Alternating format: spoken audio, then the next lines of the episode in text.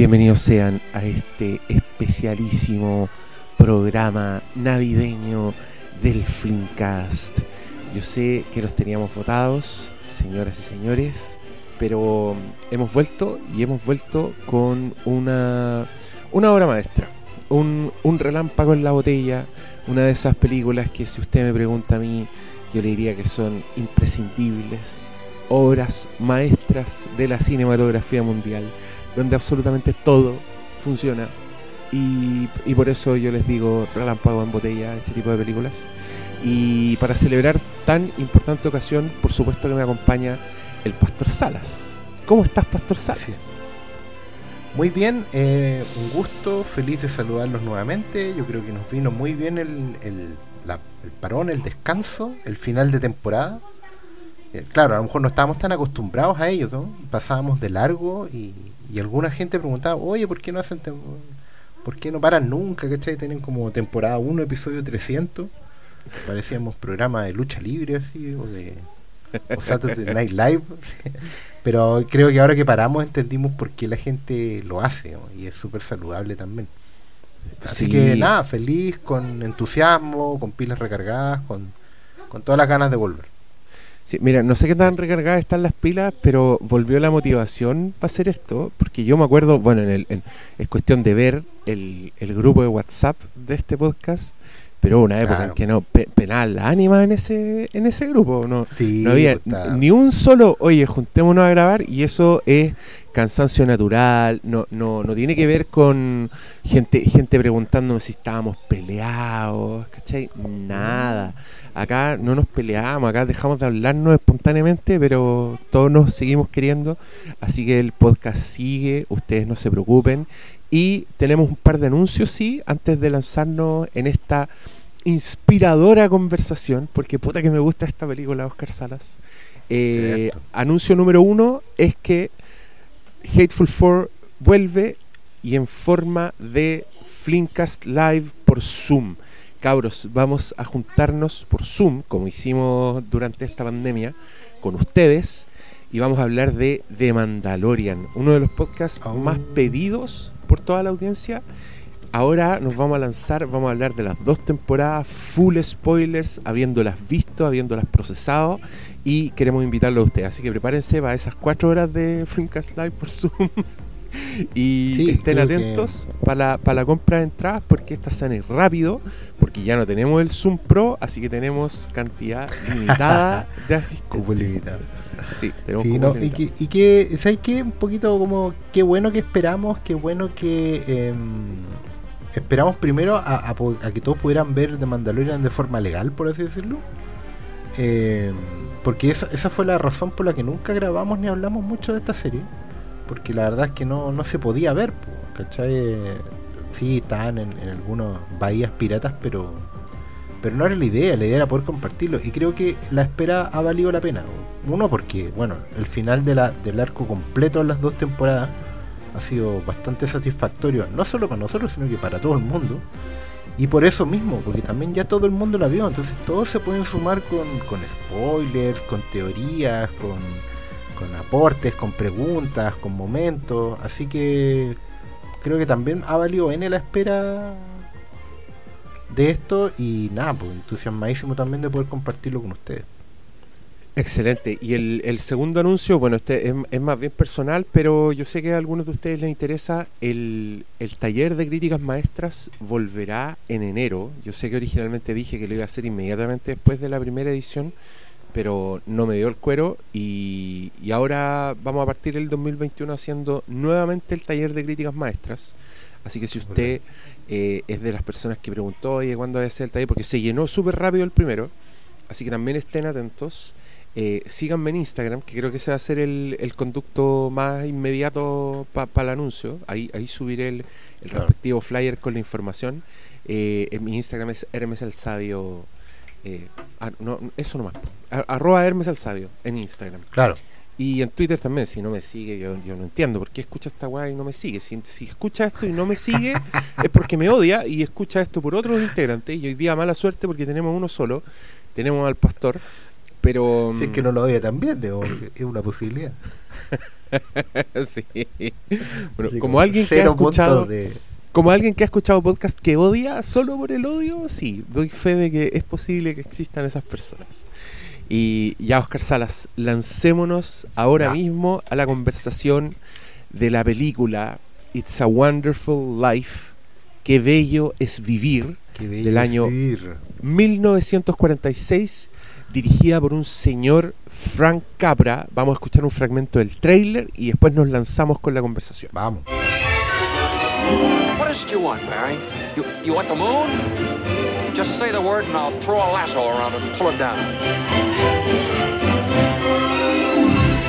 Welcome home, Mr. Bailey. Sentimental hogwash. I wish I had a million dollars.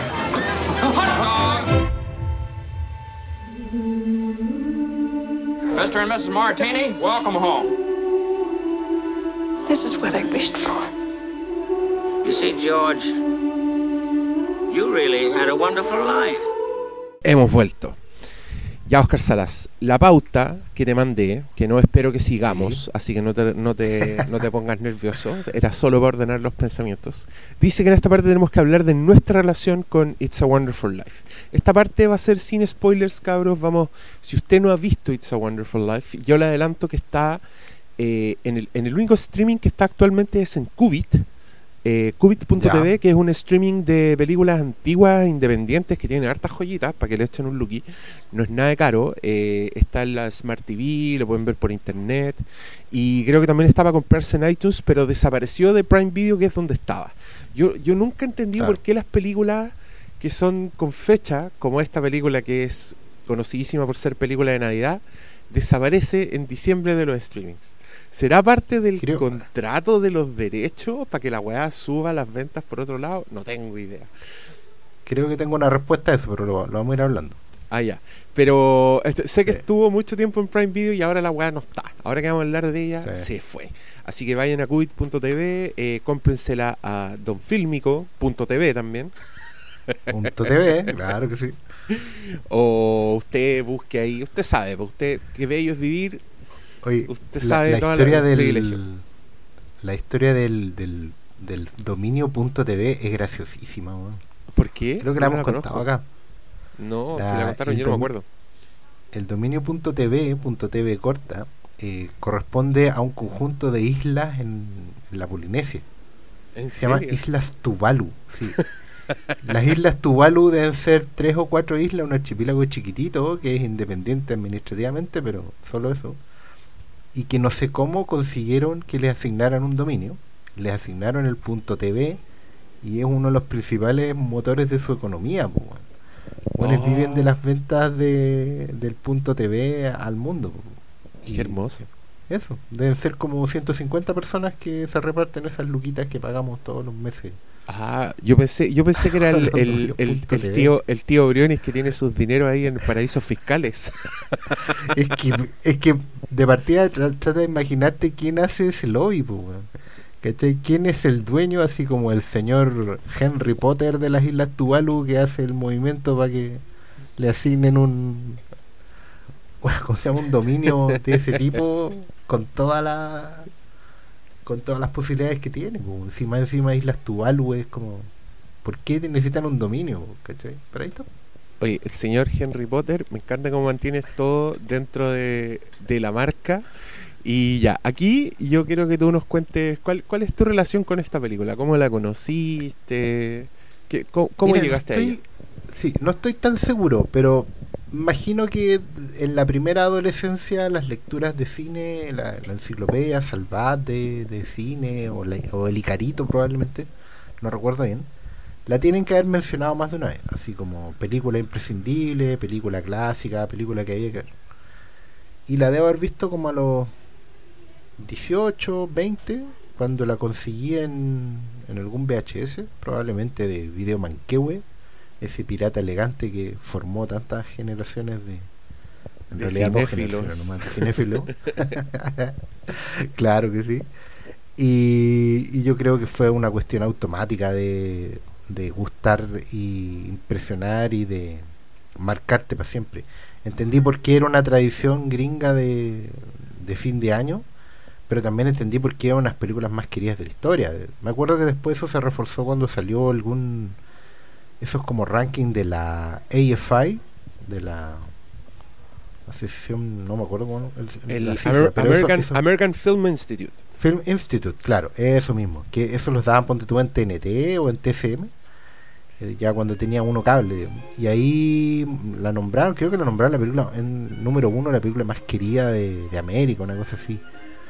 Pero a ello ya la había visto y entendía perfectamente por qué, por qué la gente la quiere tanto. digamos. Así que sí, es una relación que viene de la de las lecturas, de la formación cinéfila, por así decirlo pero que se convierte en un, en un placer nada culpable, al contrario. Y también debe ser una de las películas que más veces he visto, tanto por la tradición de verla en fiestas navideñas como porque qué buena película es, digamos. Así que cuando estaba disponible y, y después la tuve, la tuve en VHS, grabada por mí, digamos. Eh, después la tuve en DVD, la tuve en Blu-ray. No sé si me pasa el 4K, no, pero porque tengo un tema ahí como, con cómo se ve el blanco y negro en 4K. Vamos a ver si. Pero igual hay que hacer la comparación con alguna película. Yo creo que esta es una. Porque además es una película que está muy bien fotografiada, está muy bien filmada, tiene unos planos impresionantes para la época. Y sí, a lo mejor vale la pena el 4K. Hay una cajita muy bonita esperando ahí. Justamente este año salió una edición de aniversario en un Steelbook. Así que esa Uf. probablemente es la razón por la cual desapareció de los streamings Ah, este año. Pero también es, es porque pertenece a un sello que está reeditando material antiguo, que es Paramount. Paramount se está defendiendo en estos, en estos meses de pandemia, sacando todo su catálogo de nuevo. Y bueno, y esta película terminó en la, en la, como propiedad de Paramount después de el fracaso que tuvo en taquilla en su momento, que es una historia también que hay que contar. Sí, vam- vamos a llegar a eso. Oye, no, yo te quería contar que yo vi eh, esta película impulsado por la curiosidad que me dieron otras películas. Y esto es, eh, eh, es divertido porque It's a Wonderful Life es una película que aparece mucho en otras películas. Eh, Sí. Principalmente en películas de Navidad. Es una película que le gusta mucho a Joe Dante, por ejemplo. Entonces aparece en Gremlins y en una escena en que la mamá está viendo tele y, y Joe Dante es bien cinéfilo. Entonces hace un plano de la tele donde tú ves el pedazo de, de It's a Wonderful Life. Eh, y, y- y a mí siempre me causó curiosidad que apareciera tanto, que también aparece en Gremlins 2. ponte tú, Siempre, siempre la meten. eh, después, tiempo después, yo vine a saber que esto fue porque hubo una época en que esta película estaba en dominio público. Entonces no Claro. teníais que pagar derechos para mostrarla y por eso la mostraban en tanto, más que por, además de querer citarla, es porque era gratis mostrarla, no necesitáis permiso. Sí. Y me acuerdo también que una vez vi la, el, el Inside the Actor Studio de Spielberg, que es una entrevista de Spielberg que búsquenla en YouTube porque es hermosa. Y ahí Steven Spielberg dice que esta es la película que el weón ve siempre que va a empezar a rodar una película. Es como una, una cábala que tiene el weón. Antes de empezar una película nueva, Mira. él ve It's a Wonderful Life y ahí yo ya mi curiosidad así estaba como muy arriba. Hasta que en ese minuto yo me acuerdo que tenía un amigo, el, el Carlito, un saludo para Carlito, que era muy fanático de Frank Capra, del director de It's a Wonderful Life. Eh, le Ah, gustaban, él había, sí, era medio coleccionista, entonces tenía todas las películas y entre ellas cayó It's a Wonderful Life. Yo la vi creo que a mis tiernos 17 y es una película que no llevaba ni 10 minutos y yo ya había llorado. ya, ya estaba completamente enamorado de la weá. No podía creer que una película tan vieja, porque weón, es del año 46, una película muy vieja, Sí. tiene, weón, tiene un ritmo la weá que no parece película antigua. O sea, lleváis 10 minutos y, y tú decís, pero ¿cómo? El, el mito dice que las películas viejas son lentas, que las películas viejas tienen otro ritmo, que las weas no avanzan. Pero puta, para la época, este director era un weón que hacía películas muy rápidas, con una, con una estructura que, que- que fluye, ¿cachai? Y que lo, Sí. yo creo que lo único que se nota a la época es que, claro, en esta película el loco hace, hace muchos saltos temporales, hay flashbacks, es una, es una narración eh, cronológica pero que parte en un presente, ¿cachai? Y creo que lo único, lo único que se nota en los años es que el loco como que sobreexplica esas cosas, o sea, te dice, como Sí. que para la imagen y te dice, esto ocurrió en el pasado, este es el mismo, pero, ¿cachai? Como se nota que en el momento no estaban tan acostumbrados, entonces tenía que hacerla más.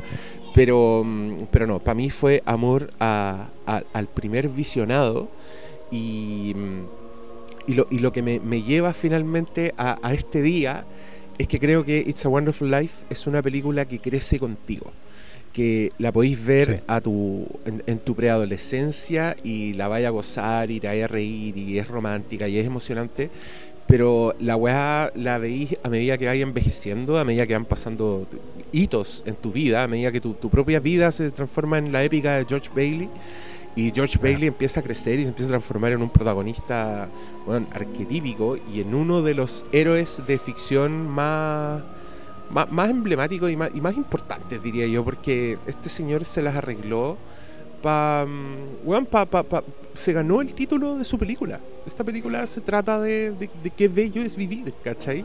Y eso no significa que no sea oscura, es muy oscura, porque es una, es una película muy de contrastes. Y, y- y la amo incondicionalmente. Y como me suele pasar en este podcast, esto es muy complicado porque no sé si voy a poder hablar muy bien de una película que, que- que me gusta tanto. No, no sé si voy a tener el- el- la habilidad para mantener el orden de las ideas, porque es una weá que finalmente termina siempre en, en- en ruidos de éxtasis cuando yo estoy hablando de, de- de esta weá. Es, lo que pasa cuando hacemos eh, podcast de estas películas cinco Sí. estrellas, porque que como que no, no tienen tanto contenido, porque qué hay que hacer puro. Estáis todo el rato diciendo, oh, la weá buena, oh, la Oh, escena ah, buena, claro. sí, oh, la actuación, te repetís todo el oh, rato. El plano. A mí me. Yo creo que la, gran fuerza de It's a Wonderful Life, que es algo que.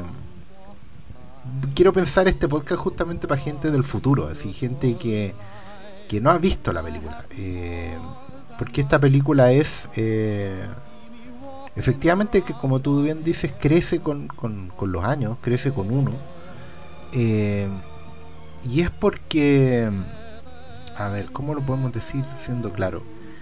Esta película es sorprendentemente actual. eh, tiene, tiene una capacidad de reinventarse y yo creo que viene dado de su propia sencillez.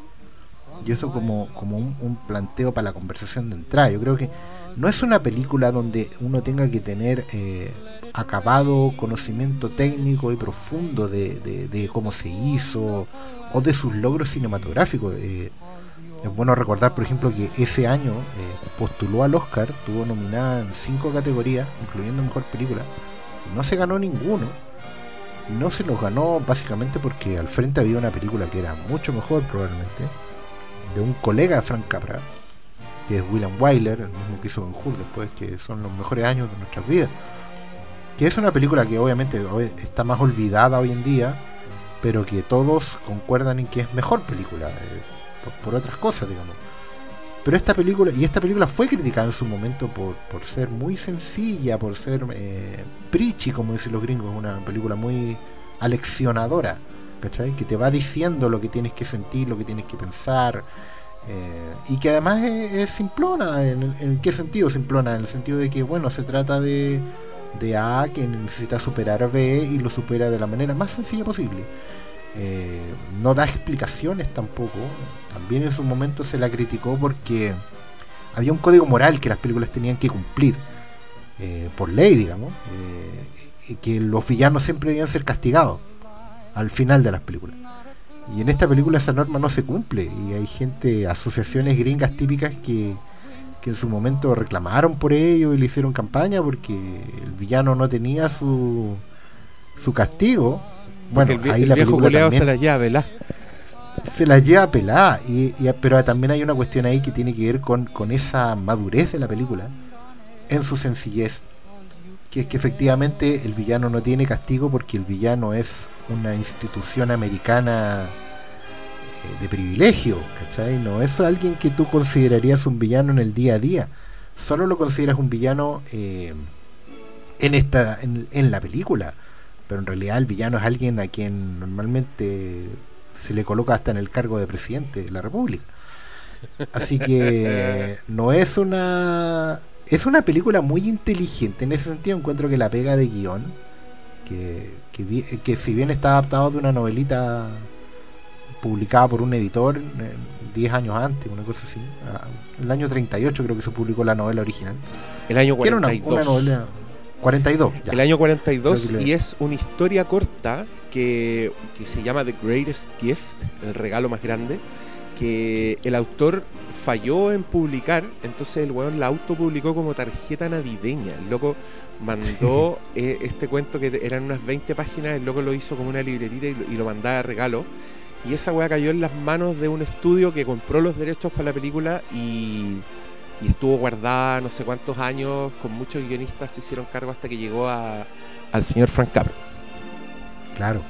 Que ahí, que ahí fue bueno también recordar que, eh, bueno, Capra, igual que Wyler, igual que George Stevens, eh, como pueden ver en ese maravilloso documental que se llama Fight Came Back, producido por Spielberg, sobre cinco cineastas de Hollywood que eran exitosos, ¿no? porque Frank Capra, digámoslo, antes de la guerra, de la Segunda Guerra Mundial, Frank Capra era un hit así en, en Hollywood. Todas sus películas eran de éxitos. taquilla, eran éxitos de taquilla y de crítica. El era, era Sí, un grosso. crítica, tenía trabajaba con Jim Stewart, trabajaba con Cary Grant eh, y nada, películas como You Can Take It With You o Caballero sin espada, que es otro clásico de Jim Stewart donde que a los abogados les gusta mucho, eh, pero es una gran película de juicio y de política sobre este señor del campo, Mr. Deed Goes to Washington, también es de él. Mr. Smith Goes to Washington y, claro. eh, y Mr. Deeds ay, Goes to tiene- Town. Sí, Goes to Town. Y- Esa y, es, el- Mr. Deed sí. Goes to Town. Y también tiene It Happened One Night, que es una comedia romántica con Happened Clark Gable, que es, es la película... eh, que hay, muy pocas películas que se han ganado los cinco Oscars más importantes. It Happened One Night creo que es la primera. O sea, mejor actor, mejor Claro. actriz, mejor director, mejor película y mejor guion. La- las cinco doradas. Bueno, el punto es que Capra venía volviendo de la guerra. Ellos habían servido, o sea, se enlistaron. eh, no necesariamente veían combate, pero sí les tocaba ir a filmar. Su pega un poco era eso, era como documentar la guerra. Y Frank Capra venía volviendo, al igual que Stevens, que Wyler, que John Huston también. Y los tres primeros que nombré fu- fundaron esta productora Liberty Films, con ganas de, de reinsertarse. Bueno, el nombre ya te lo dice todo, Sí. películas de la libertad. Y mm, It's a Wonderful Life fue un guion que, que Capra le compró, la productora se lo compra a la RKO, que era la antigua productora que había adquirido los derechos a la novela y no había sabido qué hacer con ella. Básicamente pues, el problema era que la novela original contaba solo esta historia de em, de, que, de, de este hombre que tiene la visión o el sueño de ver cómo sería el mundo si él nunca hubiera nacido. Entonces, eh, tenían esta historia corta, que, claro, 20 páginas, por así decirlo, eran 20 minutos, y tenían que alargarlo a, un, a una película. Y ese era el problema que tenían, que no lograban darle, el suficiente fondo para convertirlo en un largo.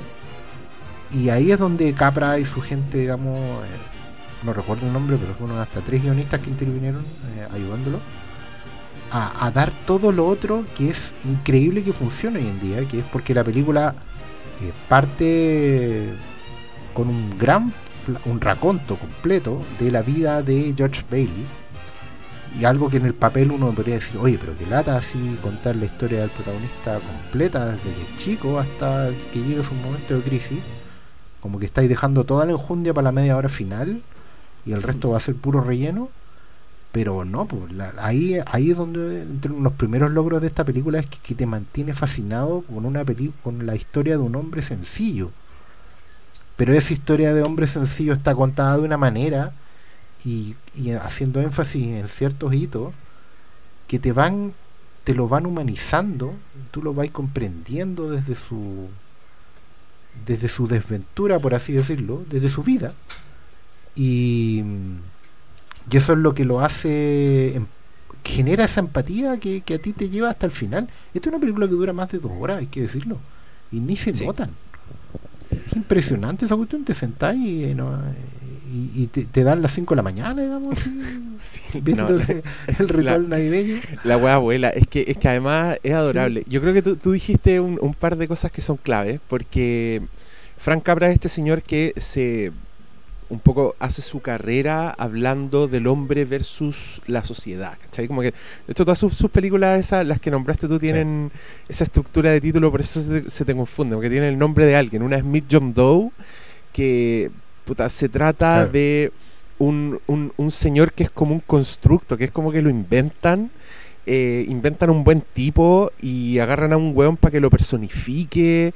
Y Mr. Deeds Go to Town es un weón que recibe una herencia, entonces se tiene que enfrentar como esta weá. Y el, y el caballero sin espada también, que decís tú, es un político que se enfrenta como a la corrupción. Son weones enfrentados. Entonces era un loco que tenía muchas cosas que decir. Pero el weón va a la guerra y James Stewart, el protagonista, también va a la guerra. Y los locos vuelven, vuelven con desesperanza de la guerra. Entonces los, los- ambos dos tienen la necesidad Sí. de hacer una película que, que, que les de- que te devuelva la esperanza. Pero son weones que, que vieron lo peor, ¿cachai? A, a James Stewart, el, Claro. a él también a él también se lo quisieron llevar como a la división de películas querían que el weón hiciera películas pero James Stewart dijo no yo él viene de una familia de, de veteranos de guerra entonces el weón comandó misiones ¿cachai? se le murió gente el weón se sentía responsable de la muerte de personas y estos dos locos vuelven de la guerra y se lanzan a hacer esta película que me encanta porque hoy día esta película es un emblema navideño o sea nosotros estamos grabando este estamos esta- estamos estrenando este podcast en vísperas de la Navidad por eso pero ninguno de los dos ve la película como una Claro. película navideña, ¿cachai? Eh, Para ellos esa weá era como, era muy secundaria. No, pues, Ellos querían hablar de la posición del ser humano frente a un mundo hostil. Y, y, como, y como bien dices tú, la, la película parte con el momento en que George Bailey, el protagonista, está considerando el suicidio. Si es así de drástico, el one se quiere matar. Y, Claro. y le mandan un ángel de la guarda, que esa, esa es la historia, esa es la historia original, ese es como el resumen, es un one que se quiere suicidar que conoce a un tipo que resulta ser el ángel de la guarda que lo va a persuadir de hacerlo. Y la manera en que lo hace es mostrándole el mundo cómo hubiera sido si él no hubiera existido.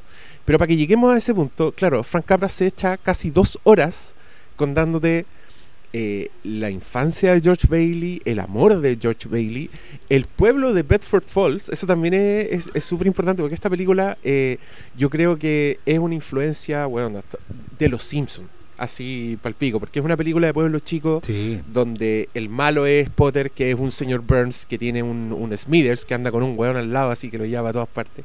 Eh, tiene, tiene un policía, tiene un taxista, ¿cachai? tiene un propietario de bar, tiene un farmacéutico. Y tú conocís a todo el pueblo de, de Bedford Falls durante este raconto que se lo hacen al ángel. O sea, si la weá es, es José. Es San Sí. José contándole al ángel qué es lo que tiene que ir a hacer. Y ahí le cuenta toda la vida. Claro. Claro, él es el jefe y, y aquí está el, el pretexto es que este ángel va a hacer la misión porque él quiere ganarse sus alas. Que eso también es una weá que ha traspasado un poco a la cultura pop. Yo me acuerdo que conocía toda esa weá sin haber visto It's a Wonderful Life. Cuando suena una campana es porque un ángel gana sus alas. Eso es de esta película. Eh, fue una de las intervenciones que hizo los guionistas. Y que es hermoso. Me encanta esta conversación porque creo que nos va a llevar a, a Mank, inevitablemente. Porque cuando tú em- empezás a investigar te das cuenta que esta es una película que tuvo, puta, seis guionistas, entre ellos hueones grosos como Dalton Trumbo, como Clifford Odets. Y incluso los guionistas acreditados terminaron odiando a Frank Capra. Pero los hueones reconocen que la película es 100% de Frank Capra. O sea, Frank Capra sabía lo que quería, usó gente Sí. en el camino, dijo, no, vos ah, de uno sacó una cosa, del otro sacó otra weá. Y, y es un milagro esta película que funcione. Eh, yo también me puse a escuchar unas entrevistas de Frank Capra en preparación para esto. Y es impresionante cómo el weón quiere esta película, pese a que él dice que no es su mejor película. Sí. Él reconoce que sí es su película favorita, sí es la que le gusta más, pero él cree que. Creo que pues, para él, Mr. Eh, Smith Goes to Washington es la, es, la, es la mejor, eso dice él. Pero esta es la que más le gusta. Claro. Y, y yo creo que está el alma del weón en esta película y está el alma de James Stewart. Yo, eh, yo sé que incluso en este programa hablamos de Vértigo, hemos, hemos hablado, puta, todos hemos visto el, el trabajo de James Stewart con Hitchcock, si querís, o que el weón, no sé, se ganó un Oscar por The Philadelphia Story, un maestro, un weón así que tiene su propio lugar en, en la historia del cine. Pero para mí, com- como George Bailey, el weón es insuperable. Creo que el loco tiene una vulnerabilidad, tiene, tiene como una crudeza a su actuación de, de, de- de que pese a que tiene momentos que son súper, eh, puta, no quiero decir gringos, porque cuando nosotros decimos gringos eh, pensamos en, en estructuras muy repetidas, pensamos en clichés, este weón es gringo en el sentido de Norman Rockwell. No sé si ustedes conocen a un pintor, un ilustrador que se llama Norman Rockwell, pero piensen en, en comerciales de la Coca-Cola, gráficas Sí. de los 50. Lo más, Es- claro, lo más probable es que lo conozcan, pero no sepan quién es, digamos, porque lo han visto claro, en todos han lados. visto, han visto monos de ese weón, pero no saben quién es. Ya, ese weón que retrataba como ese. Es, es- esa weá norteamericana del sueño del campesino culiado al lado de un camión de Coca-Cola, eh, con, con una jardinera, to- to- empinándose la Coca-Cola, mirando a la minita que está al lado, como con peinado rockabilly. 30, 30, 30 segundos para que la gente cache quién es Norman Rockwell. La gente conoce a un pintor gringo que se llama Alex Ross, que es un gallo que pinta los superhéroes Sí. de Marvel y DC como si fueran acuarelas súper realistas.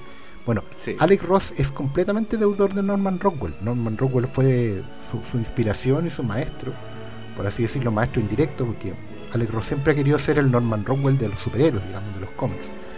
Pero Norman Rockwell también, claro, pintaba esas cosas costumbristas. No necesariamente pintó el viejo Pascuero o la Coca-Cola, pero, pero sí era un tipo que eh, Pero anda por ahí. pintaba escenas de la vida común. Pero también tenía eso de. Claro, pero también tenía eso de que tiene, por ejemplo, unos pósters contra el racismo que son impresionantes. Son unas pinturas hermosas Oh, con, sí, con son una niñita yendo, una niñita negra yendo a clase.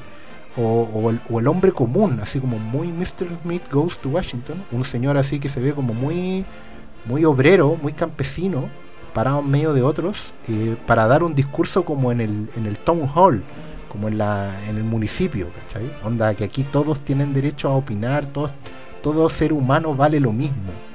Son, son cuadros súper potentes que, que Norman Rockwell pintaba en su momento y que justamente pasan en la historia igual que esta película porque eh, creo que la intención de Capra de Stewart era justamente hablar de, de ese Estados Unidos profundo, del pueblo, que, que es lo mismo que al final eh, eh, inspira tanto a, a Springfield de los Simpsons, que es retratar todo un país a través de esa metáfora que es el pueblo chico del interior, que es donde se reflejan todas estas contradicciones, todas estas eh, ideales versus realidades de un país tan grande como Estados Unidos, construido como un país de gente que busca oportunidades, porque eso esta película también se hace cargo del tema de los inmigrantes que están llegando al pueblo.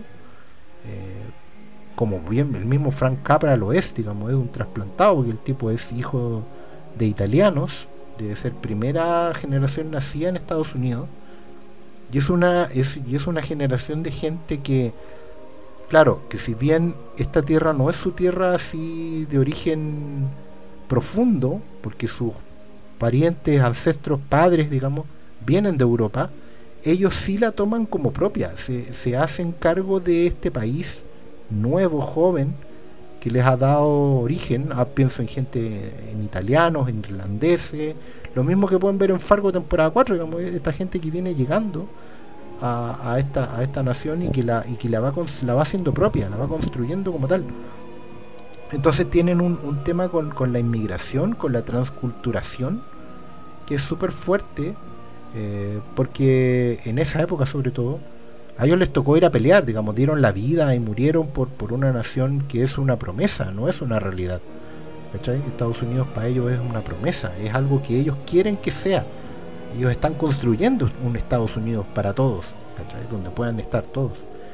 Pero al mismo tiempo, después de la guerra, se van dando cuenta de que eh, de que no saben si pueden mantener esa promesa. Esa promesa empieza a mostrar grises, ¿cachai? Empieza a mostrar matices.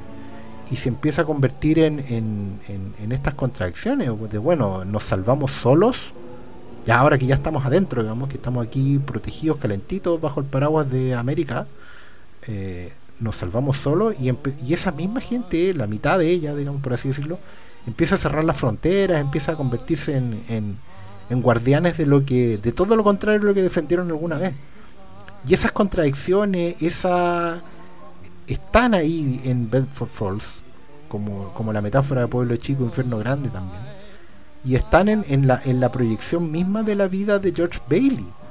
Creo que uno de los principales valores de esta película es que justamente no le hace el quite a mostrar las contradicciones en su héroe protagónico.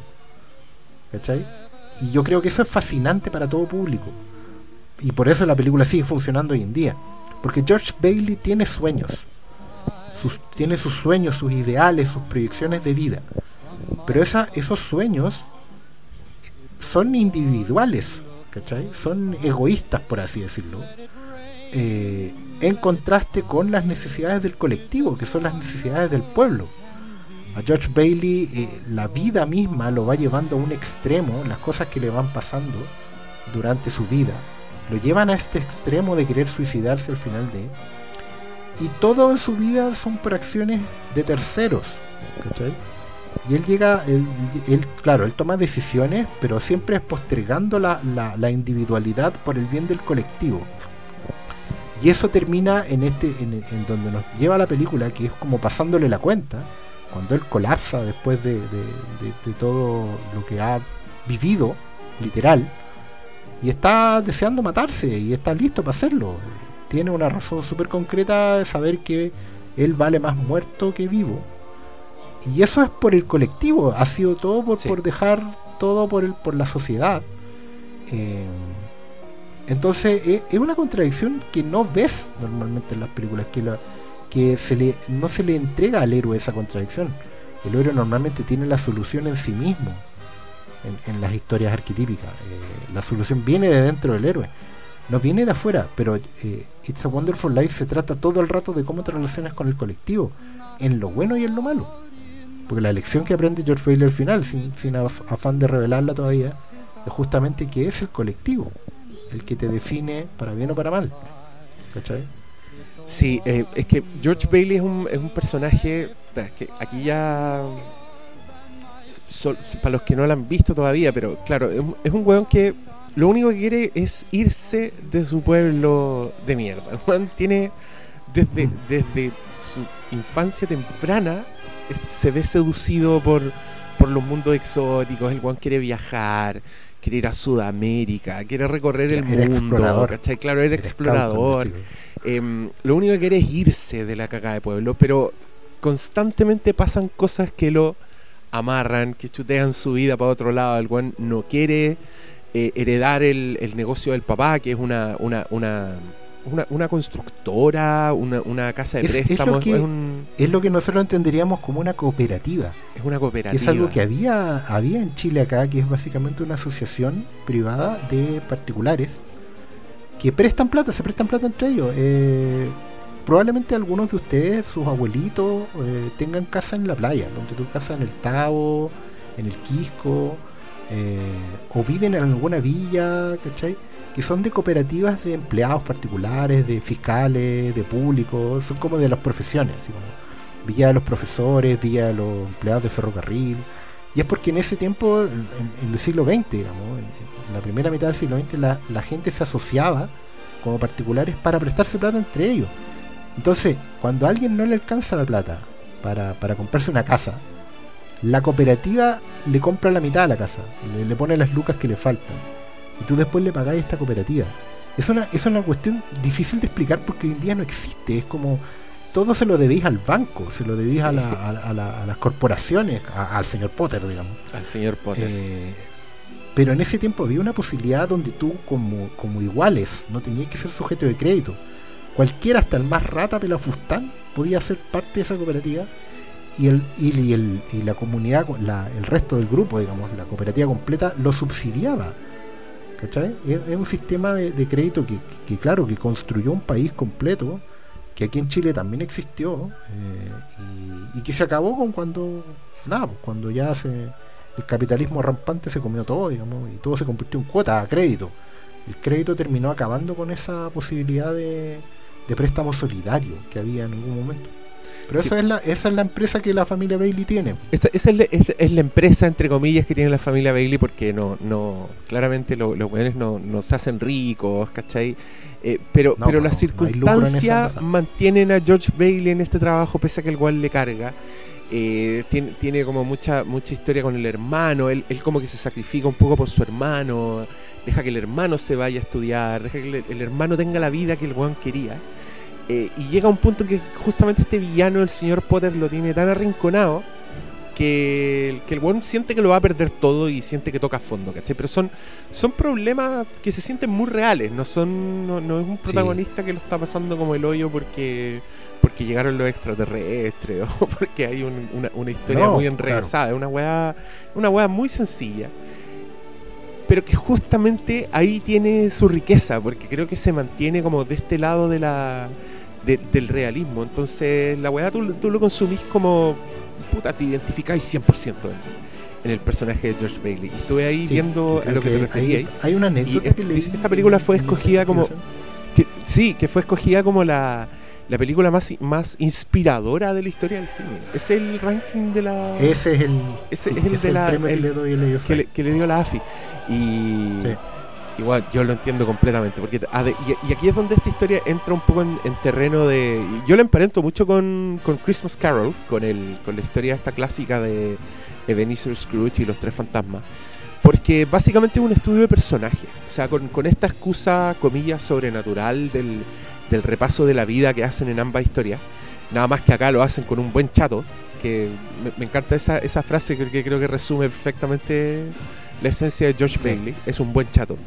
Eh, mientras que en el otro lo hacen con un viejo culeado.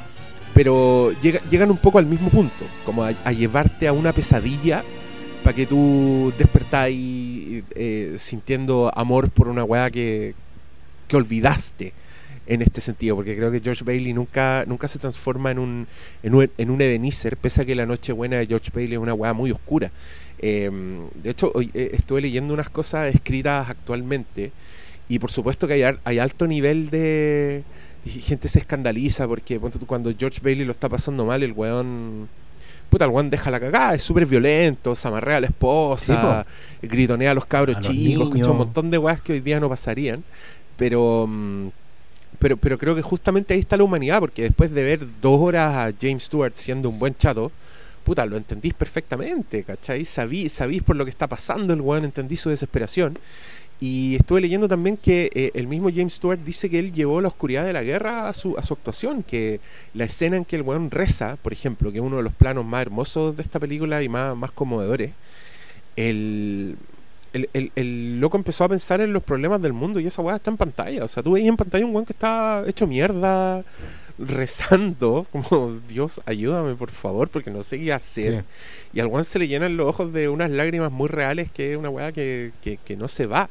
Y, y, y la parte de la pesadilla de, de- de esta película es justamente es, es la parte en que a Ebenezer lo, lo- le muestran la- las navidades futuras. ¿Cachai? Es como una, una versión Claro, de eso. claro. Pero en este caso es que le muestran cómo habría sido el mundo si él no hubiera existido. Y, y claro, ahí este weón se da cuenta de lo importante que es, se da cuenta que no, no existe nada de lo que el weón ama en la actualidad.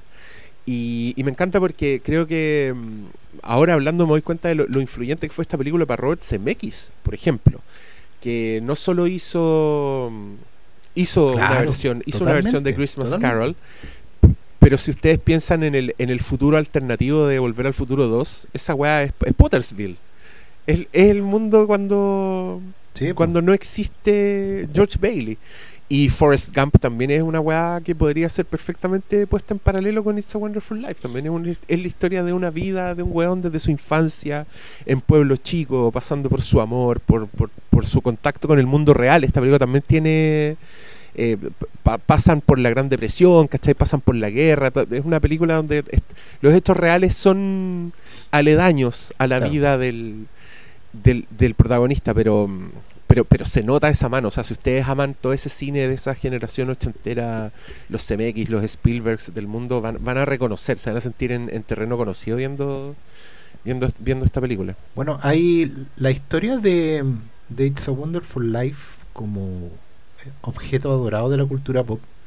Creo que es súper definitoria eh, en ese sentido el que tú estás diciendo de, esta generación de cineastas que explotó en los 80, eh, pero que se formó en los 70. Eh, investigando descubrimos que efectivamente It's a Wonderful Life no fue un hit en su momento, el año 46 probablemente la gente no quería que le recordaran la guerra, porque esta película, si bien trata, no trata, entrega un mensaje de optimismo, un mensaje inspirador, en el sentido de que toda vida vale la pena vivirse, em, porque ningún hombre es una isla, hay un montón de, de- de ideas que están ahí subyacentes eh, y que vamos a ir repitiendo probablemente en esta conversación quizás la gente no quería verse reflejada de una manera tan evidente. Eh, la gente le hizo el kit. eh, también la promoción de la película en su momento como que fue más optimista de lo que la misma película era, como que te la vendían como una historia romántica, de cómo George Bailey lograba quedarse con la chica de sus sueños, una cosa así, ¿cachai? Y no como, como esta pesadilla que finalmente es en esencia la película. Pero la película fue redescubierta a mediados de los 70, cuando por un error administrativo, una lecera, digamos, porque las productoras que, que la habían hecho ya no existían, eh, quedó libre de copyright, como tú mencionaste hace un rato, y la empezaron a pasar por televisión. Lo extraño y lo que nadie se explica es por qué el público de mediados de los 70 piensen de inmediato en gente como la de Nueva York de Taxi Driver, como la... eh, ¿ah? No, ese mundo, el mundo post-Vietnam, ¿cachai? Un mundo con, con conflictos sociales y raciales súper fuertes, con golpes de Estado en, Latinoamérica, eh, ese mundo, ¿cachai? Ese mundo completamente polarizado por la Guerra Fría, redescubre esta película y la redescubre particularmente do- dos tipos de espectador. Primero, el, el adulto solo, ese que pasa la Nochebuena eh, solo porque ya sus hijos se fueron, porque están ahí votados y- y tienen esta historia, esta vida de George Bailey y empiezan a verse reflejados en esa película. Se, se empiezan a ver retratados de una forma súper honesta, con todos los grises que tiene la vida, digamos, porque ya lo dijimos, la, la- presentación de George Bailey como personaje está lejos de ser un héroe de luz. Eh, El, el gran conflicto de esta película es que nuestro buen chato, eh, de un momento, no de un momento a otro, sino que todas las circunstancias de, de su vida lo empujan a convertirse en este ser horrible, que es el de la pesadilla final.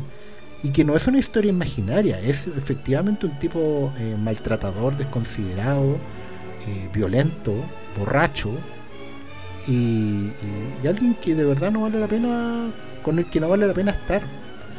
Y es terrible ver cómo esa persona buena, de intenciones y de alma, se termina convirtiendo en alguien horrible solo porque la vida le pasa por encima. Yo siento que en los 70 un montón de gente se vio reflejada en eso. Y por otro lado, eh, la, la redescubren niños, gente que era niña en los años 70, que después fueron cineastas en los años 80, digamos, todo, pero que vieron en esta película también el reflejo de una especie de, de coming of age para ellos, porque esta es una película que si la ves con ojos de niño puedes ver lo difícil, lo duro que es ser adulto, convertirte en un adulto. Es un, es un paso de que todas las cosas que le criticas a tus padres, que te parecen mal de ellos, que, que normalmente incluso a veces te trauman, están dadas por circunstancias de la vida que los superaron. ¿cachai? Entonces, cuando tú veis en esta película como George Bailey, que es un padre amoroso y, de- y- y- y buen, buena persona, digamos, un ejemplo de vida, se convierte en alguien horrible, eh, tú aquí lo entendís. po. Aquí ves todo su proceso, ves toda la vida, como no puedes ver la de tus padres. Yo creo que es un- esto es una película de padres e hijos, pero que no se ve con el padre al lado, ¿cachai? Que normalmente la veis más separadito, porque está. De verdad te pasan la película de una vida completa y tú entendís todos los matices y todas las cosas que, que van forjando a, tus padres, a, los viejos que fueron a la guerra. Yo me pongo en el lugar de esos niños de los 70 eh, que redescubrieron y adoraron esta película porque le- les mostró la verdad. po. Los hizo cerrar un ciclo completo con esa generación de padres que fueron a la guerra y volvieron convertidos en personas hoscas, muchas veces como, como piensa, en, piensa en Homero Simpson y su padre. po. Piensa en, en Homero como ese niño de los 70 que lo es, que ve que, que no que tiene esta relación rara con su papá, que, que es un señor conservador, de pelo cor- corte militar. Cuando como Abe Simpson es joven, siempre lo muestran así como como ex soldado, ¿cachai? Sí, un Como un tipo culiao, ojo que está viendo tele, e insensible. sí. camiseta, claro. Claro, ¿y por qué, por qué eres así? ¿Qué, qué te hizo la vida? Y claro, y esta película te muestra qué, qué fue lo que la vida le hizo a ese señor y a toda una generación de señores que son los padres de ellos. ¿cachai? Ahora, lo bonito es que después de redescubrir esta película, la gente se la fue pasando de generación en generación.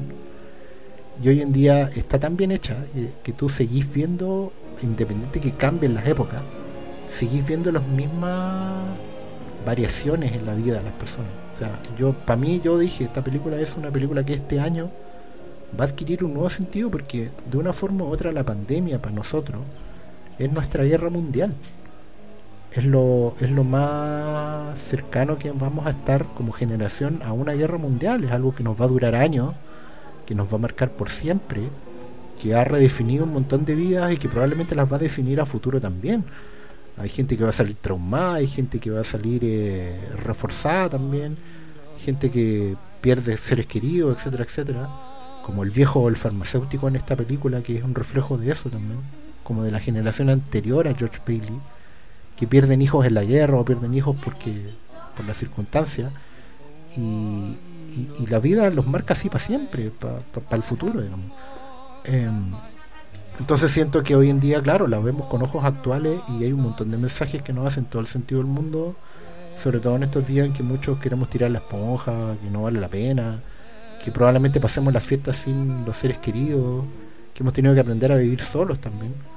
Eh, y, no, y esa soledad nos está haciendo valorar el colectivo, que es una de las cosas que hace esta película. Entender la relación con el colectivo, ni siquiera es valorarlo más, sino que entender cómo nos relacionamos con ese grupo humano que nos rodea todo el tiempo y que nos define como persona al fin y al cabo, para bien y para mal. Hermoso, hermosas reflexiones que, que motiva para ver esta película. Sí, Es, verdad, ver, ver esta weá en pandemia, ¿qué, qué efecto tendrá? Em, vamos, les vamos a dejar esa, esa tarea para la casa. Oye, no, yo lo que quería rescatar también es, un poco hablar del estrictamente de la cinefilia de esta película, porque creo que la weá está dirigida como los dioses. Eh, dijiste que tenía, bueno, mí esta película tiene unos planos que son inolvidables. Tiene, tiene unos, unos experimentos bien, bien interesantes con, la cámara, con la foto. Y también para los que le interesan estas cosas, esta weá se ganó creo que un, un, Oscar honorífico o una mención especial de la academia porque inventaron una, una nueva, un nuevo tipo de nieve falsa para hacer esta, esta película. Sí. se ganó los Oscar efectos especiales cuando no existía. claro, esos son los, son los hitos de, de, de, It's a Wonderful Life del, del, cine porque hasta antes creo que usaban cornflakes pintados, blanco. lo cual debe haber generado una, una sonajera que no se puede creer. Y Frank Cabra dijo, no, para esta weá yo, yo quiero sonido real, entonces inventaron una weá que era como espuma de, los extintores, una weá así mezclada con otra cosa que fue como wow y que se veía increíble como nieve y que, todos dijeron, sí, ahora sí podemos hacer nieve gracias a estos señores, eh, donde el director estuvo metido de verdad, porque el weón de formación creo que es químico, entonces el aparte de meter eso en la historia con, con, el futuro que hay en el plástico, que también ahora suena como, wow, tenían razón estas personas. Ah, de veras. ¿Te acordáis? El, amigo, el amigo, sí. El amigo Platudo. empresa de plástico. Con una idea que le dio George Bailey. Sí, pues sí, George Bailey. esos detalles.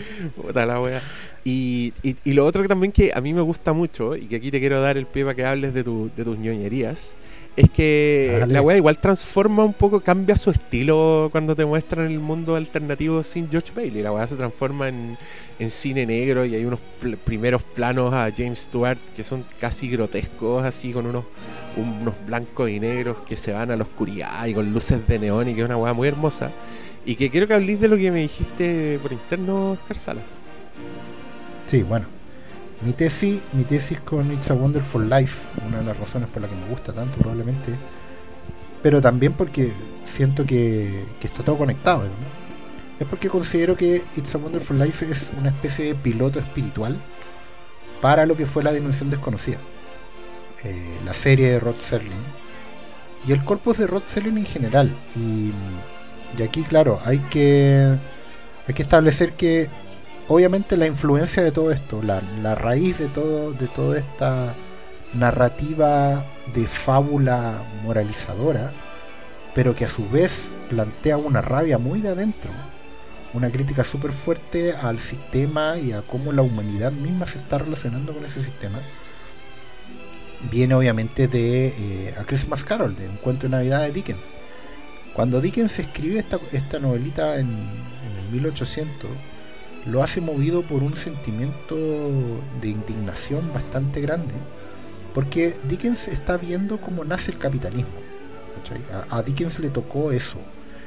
y él en su, en su trabajo completo, no solo en, en, A Christmas Carol, sino que en sus obras completas, se preocupa siempre de mantener esa denuncia al filo. O sea, oye, este nuevo sistema económico nos está comiendo como seres humanos, nos está destruyendo, se come a nuestros niños, se come a nuestros trabajadores, eh, los convierte en números.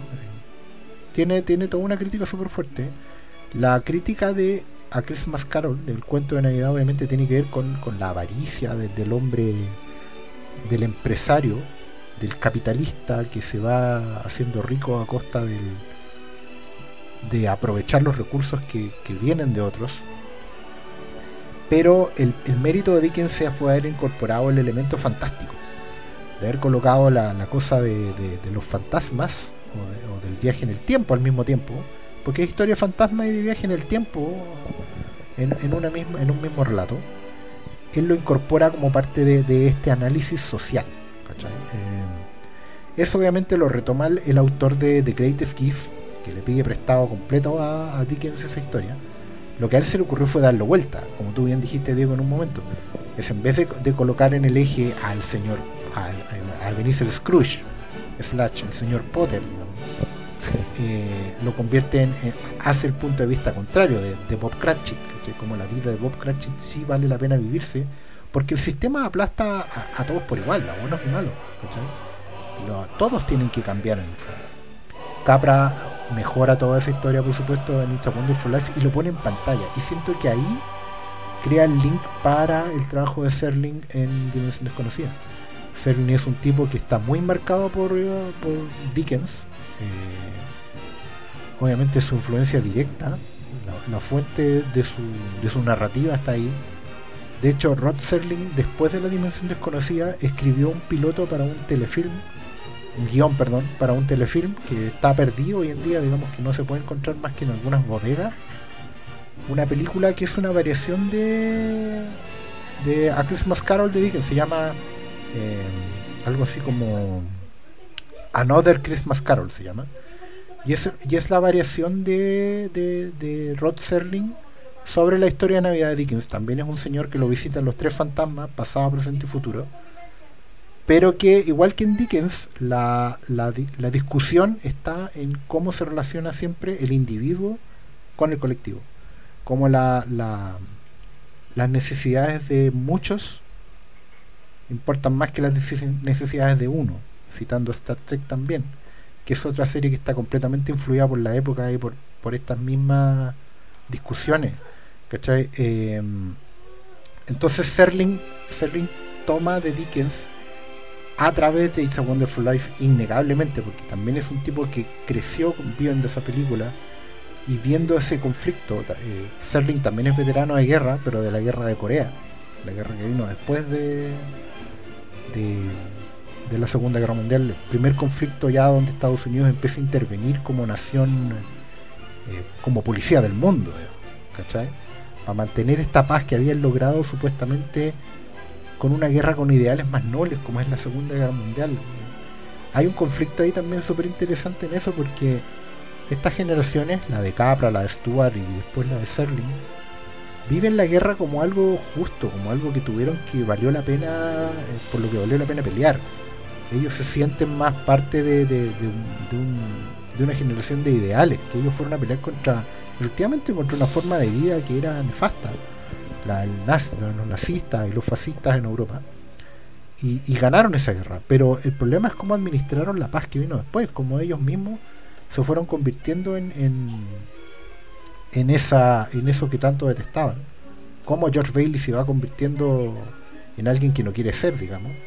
Justamente por mantenerse fiel a estos ideales. Y la película It's a Wonderful Life no, no, no tiene una conversación trivial sobre los buenos y los malos efectivamente te habla desde un inicio de alguien que, que tenía un noble ideal y que por poner a los demás, por ser generoso, por, ser, por hacer lo correcto, por ser bueno, está a punto de pagar el precio, de convertirse en alguien ruin. Eh, no hay que olvidar que dentro de la pesadilla de George Bailey, él va donde el señor Potter a pedirle plata. Está dispuesto a, a- a- tratar de, de retomar esa oferta que le hizo el viejo en algún momento de contratarlo de convertirlo en su Smithers personal en, en su heredero. O sea, él siempre lo, lo considera de alguna forma u otra. Y al final, en, en su peor momento, decide venderse, digamos. Que el viejo le diga que no es otra cosa, pero Sí, pues el, y el, viejo le da más, el, viejo le da el pie a, a- le da la frase de hecho, le dice vales más muerto que Claro. vivo muerto y, que y el vivo. weón se convence de eso, ¿cachai? El, el loco encuentra que tiene razón y, Claro. y, y ahí es donde, donde abandona toda esperanza. Claro, y eso, y esa misma, eh, ese discurso se traspasa a la dimensión desconocida. Todos los cuentos de, de, de Serling y, y de Charles Beaumont y, y de Richard Matheson que escriben ahí eh, están, están cortados en esa línea, están cortados en ese eje. Primero en el conflicto del individuo contra el colectivo, eh, de cómo esas contradicciones normalmente te llevan a, poner en situaciones eh, muy al límite porque la dimensión desconocida se trata de eso, de, tipos que son puestos al límite en, en una situación donde interviene un factor sobrenatural y ellos tienen que tomar una decisión y, esa, deci- y en esa decisión viene la moraleja, digamos, la fábula que nos permite a nosotros como espectadores sacar nuestras propias lecciones. Esa, esa estructura la pone en pantalla It's a Wonderful Life y la pone en pantalla con un blanco y negro glorioso, que es el mismo que mantiene la, la Twilight Zone, no por pobreza de recursos, sino que porque también hay una decisión estética ahí. Y esa, y esa tesis está completamente comprobada porque cuando en los 80 colorearon It's a Wonderful Life para pasarla en la tele, eh, demostraron que no horror. ningún sentido porque los contrastes de la historia, sí, los contrastes de la historia, lo que tú recién decías, y la pesadilla de George Bailey está filmada en blanco y negro, en un blanco y negro de, de cine negro, de alto contraste, que es justamente el género que reveló todas las miserias de la sociedad estadounidense en su momento, y que por lo mismo fue imitado en Europa, que fue una especie de, de efecto espejo. En Europa inventaron el impresionismo, los alemanes, y el alto contraste, y, pulieron el blanco y negro a niveles de excelencia, al, mismo cual después los americanos, los norteamericanos le dieron toda esta expresión emocional de miseria y de realismo y de naturalismo eh, humano, y los europeos terminaron tomando vuelta con el neorealismo italiano y todo eso. ¿Cachai? Entonces son, son efectos espejo que, que, claro, y que después terminaron fundando la televisión. si no hay que olvidarse que la primera televisión norteamericana, perdón, que es la que inspira a Rod Serling, es esta televisión realista, de alto contraste y de mucha expresión emocional. Sí, hay, hay, hay varios, hay, hay un par de capítulos navideños de Dimensión Desconocida que son esta weá que tú estás diciendo, pero literal, así, traspasado. Hay uno que es, sí, hay uno que es derechamente navideño, que es súper nihilista, que es, la historia de este mm, viejo pascuero de Moll, que está completamente perdido, que es un George Bailey más. El one lo único que quiere es, tomar para olvidar. Night of the Meek se llama ese capítulo. Tal cual. Sí. Es una historia tristísima, pero que tiene ese mismo. Tiene, tiene frases para el bronce muy en el estilo de Wonderful Life. Pero también hay otros capítulos que no son de Navidad, pero que ocupan el recurso del, de volver a vivir la vida. Eh, está el A Passage to. Ah, se me olvidó para dónde. Este episodio del tipo también que vuelve a vivir la vida que no vivió, donde, donde una cosita cambia en su, en su historia y él, vuel- él vuelve a vuelve a revalorar toda su infancia, la vida en el pueblo. Un tipo que, que está viajando, que el auto se le queda en pan en un pueblo y ese pueblo es el pueblo de su infancia. Ah, sí, Y el buen reconecta con todo lo que había perdido. me acuerdo. Sí, po.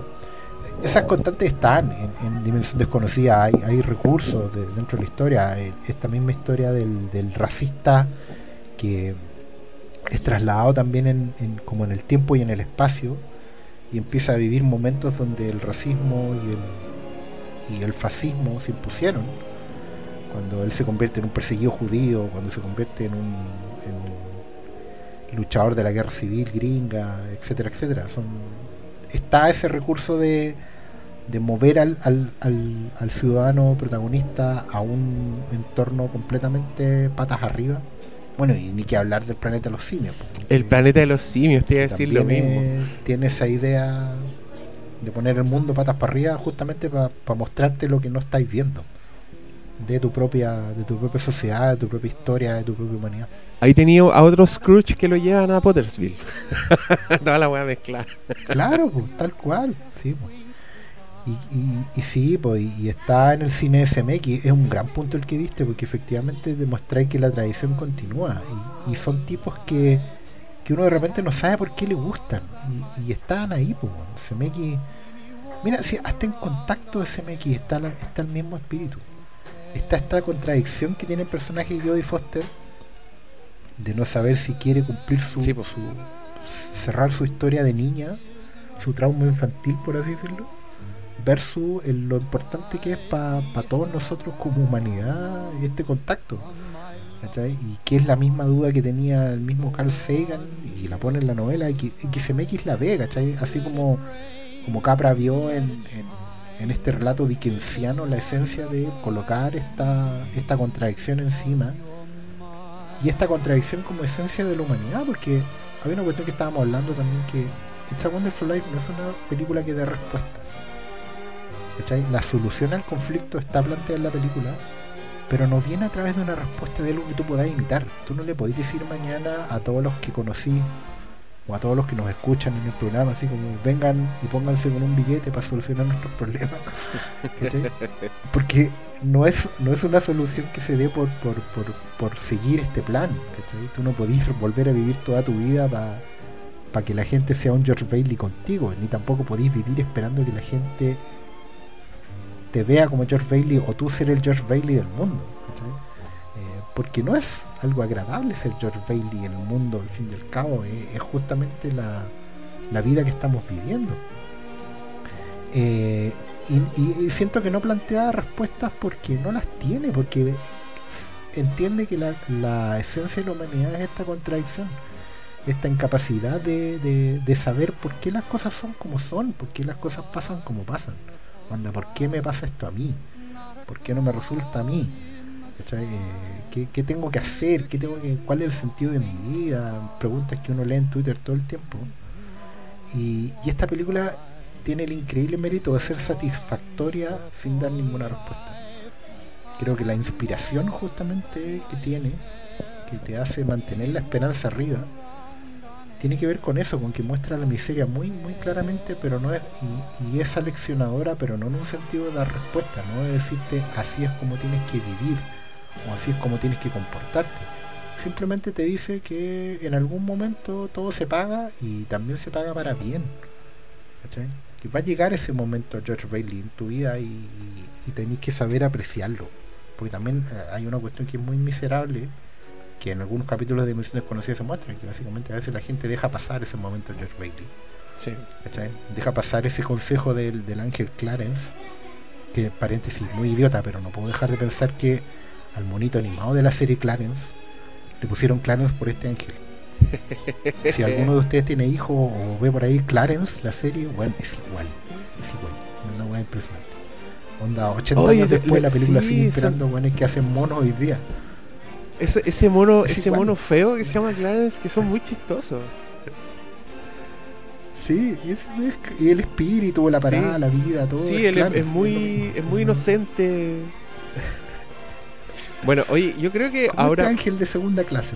sí, porque que es un ángel de segunda clase que, que es adorable y que la construcción de ese personaje también es muy hermosa porque de hecho lo define Sí. Dios. porque al principio aparece un cielo que son como una estrellita, es bien ingenuo eso, pero unas estrellitas que se iluminan y conversan y ese es el cielo. Y er- en una, en una Sí. charla que escuché de Frank Capra era muy hermosa la lección porque el weón decía eh, que fue un desafío porque ¿cómo haces el cielo? El loco dijo, "T- todas las personas tienen su propio concepto de cielo, entonces ellos se fueron por un camino gracioso. Porque el consejo acá de Frank Capra es hermoso, yo se los doy a todos. El resto de su vida, el loco dice: Si lo hacís gracioso, te salís con la tuya, con lo que sea. ¿Cachai? Eh, Y tiene todo el sentido Claro. del mundo. Pero claro, ahí Dios define a Clarence como: dice, eh, tiene la fe de un niño simple. Y, y Sí. esa weá es, es tan linda, weón, es tan conmovedora. Eh, no, yo, yo te iba a decir que ahora hablemos un poco ya con spoilers, pero ahora hablemos como hablamos de... ¿Y dónde está el piloto? Bueno, hablemos de las weas que nos gustan, de las escenas que nos marcan, porque creo que también celebremos esta película y además que hay alguien que ya la vio, que, o que la conoce tanto como nosotros, porque Sí. mira, para mí yo me autoimpuse la tradición de verla, como... Como bien decías tú, cuando se pasó al dominio público, esta es una película que tenía altísima rotación en televisión, en la televisión gringa. Aquí fue donde la vieron todos los hueones que después se influyeron por esta película. Bueno, en Los Simpsons hay una cantidad de referencias, no solo en la, en la estructura y en la creación de Los Simpsons, sino que hay referencias directas en los capítulos. Hay muchos chistes que yo entendí mucho después, como cuando, cuando Homero le crece pelo, ponte tú, cuando se echa dimoxinil y el weón sale, sale corriendo a la calle a saludar a todo el mundo. Eso es It's a Wonderful Life y ponen hasta las campanas, Sí. weón. Un montón de weas que yo no, no entendí hasta que vi la película, después los chistes. Eh, hay referencias en los nombres, un montón de weas eh, que, que son maravillosas.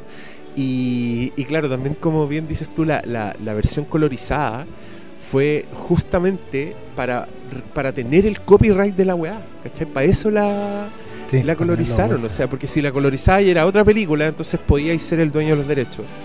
Y, y- y es una aberración la weá, o sea, yo igual me acuerdo haber visto también, me acuerdo haber visto en, en, en la televisión abierta chilensis una versión colorizada de La Noche de los Muertos Vivientes, en que todos los zombies eran verdes, weón. Y- pero así todo, creo que el crimen de colorización más grande es el de esta película, que me encanta porque yo tengo, tengo una edición en Blu-ray de esta weá que, weón, el blanco y negro no se puede creer. Es una de las películas que mejor se ven Sí. en, en alta definición y la weá, no sé por qué, viene con el disco, viene la versión colorizada en esa edición. Sí.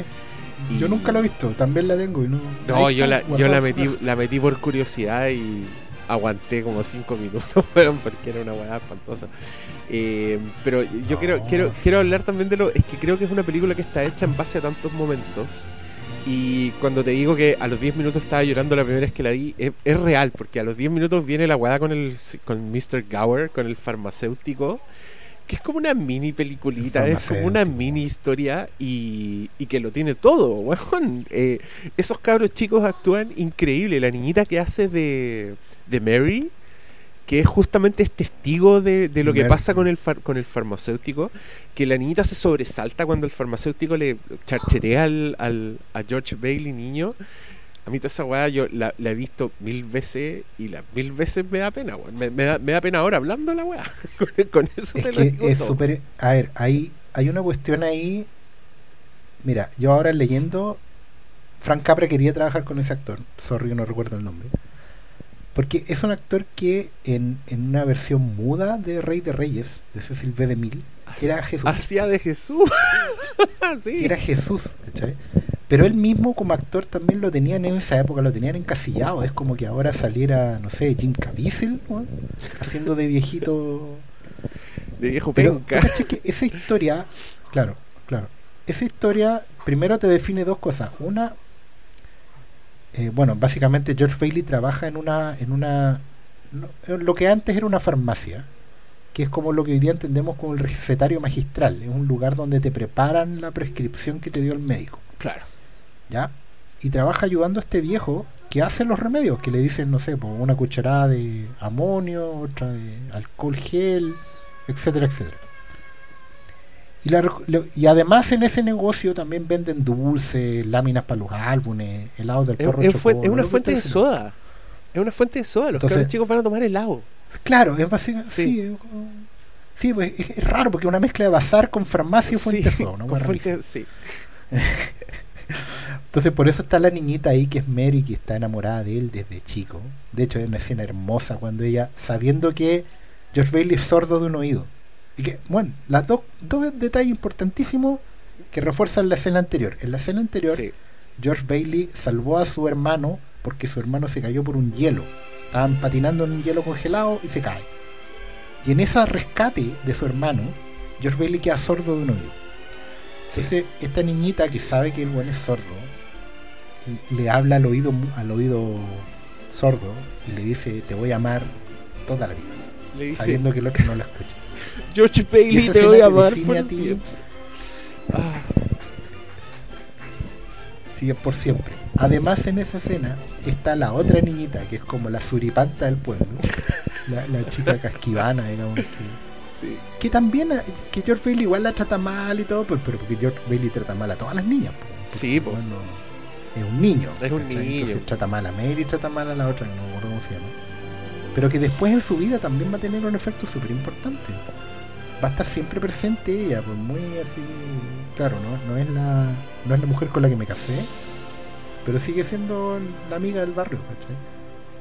Y en ese contexto eh, tenemos al viejo farmacéutico, el viejo Gower, que está muy mal, porque acaba de perder a su hijo. Le llegó recién un telegrama que, que su hijo murió. ¿Cachai? Por influenza en la guerra, más encima. O sea, Sí. moriste de peste en la guerra es como, puta, moriste enterrado en la trinchera. Entonces el viejo está mal, está curado. El viejo se está, tomando se está copeteando, está llorando, está destruido. Claro. Y, y lo bueno es que Capra te muestra esa historia con puros planos como de película de los años 30. Son puros close-ups, planos medios, en corte, con unas lu- iluminaciones muy de cine clásico. Y te va contando casi como en una película muda que el viejo está mal. El viejo va a hacer una prescripción. Está, está en un momento tensional muy similar al que le va a estar George Bailey en el futuro. ¿Cachai? En un momento muy, muy tenso, muy, muy crítico de su vida. Y manda a George Bailey a dejar una receta. Y George Bailey sabe que la receta está mal. Que la receta está mal hecha. Y que si se la entrega al niñito o a, a la persona que la va a recibir, eh, lo va a matar, digamos. Entonces él tiene esta contradicción de no saber si cumplir con la pega que le están dando o de intervenir y decir, eh, hacerse cargo. Claro. Eso es súper importante, hacerse cargo. Y decir, eh, señor Gower, no, pues esta weá está mal. Y en esa pasada, más encima, aprovechan de mostrarte el conflicto que tiene George Bailey padre con, con el señor Potter, porque él va a pedir consejo a su papá, onda, papá dime qué hacer, y el papá no lo puede ayudar, Claro. porque está siendo humillado por el viejo. Que eso también es una cuestión... Me leí un ensayo súper bueno sobre esta película, eh, me parece que es el que venía en la edición Criterion que hubo alguna vez, el Laserdisc Wow. esta película. No, que no podía creer. Eh, pero cuenta eso, que en el fondo la tesis de ese ensayo es que todos en, Bedford Falls están viviendo una pesadilla constante. Que nosotros vemos la pesadilla de George Bailey, pero en realidad todos tienen un momento de George Bailey en esta película. Y es verdad, todos están pasando por un momento Bailey, eh, por la pesadilla de George Bailey. La única diferencia es que en todos esos momentos, en vez de Clarence, hay un George Bailey salvándolo. ¡Ay, qué lindo! ¿Cachai? Mm. Y es verdad, porque que sentado así en el suelo. Porque George Bailey, a pesar de que en una escena súper violenta, porque el viejo le pega en el oído malo, a eso, a eso quería llegar, que sabemos que tiene el oído malo, porque salvó al hermano, sabemos que tiene el oído malo, porque la niñita le habla en el oído malo. Y el viejo le pega en el oído malo y le sale sangre, Sí, po. en una escena que no está fuera de plano. No. Es súper violenta. Tú mismo lo dijiste, hay un plano donde la, la niñita se sobresalta cuando el viejo le pega. El viejo le dice, y, y el niño le dice, por favor no me pegue más. No me, pegue, duele, no me pegue en mi oído malo, me le pegue dice. mal. Sí. no me pegue medio malo. Pero el niño le dice, pero yo lo entiendo, señor Brown. Yo sé lo que está pasando. Bueno, ¿qué te está hablando George Bailey el futuro? Sí. Hermosa esa weá, porque él le está diciendo eso. Yo sé lo que se siente. No, en realidad no lo sabe. Pero lo vas a saber.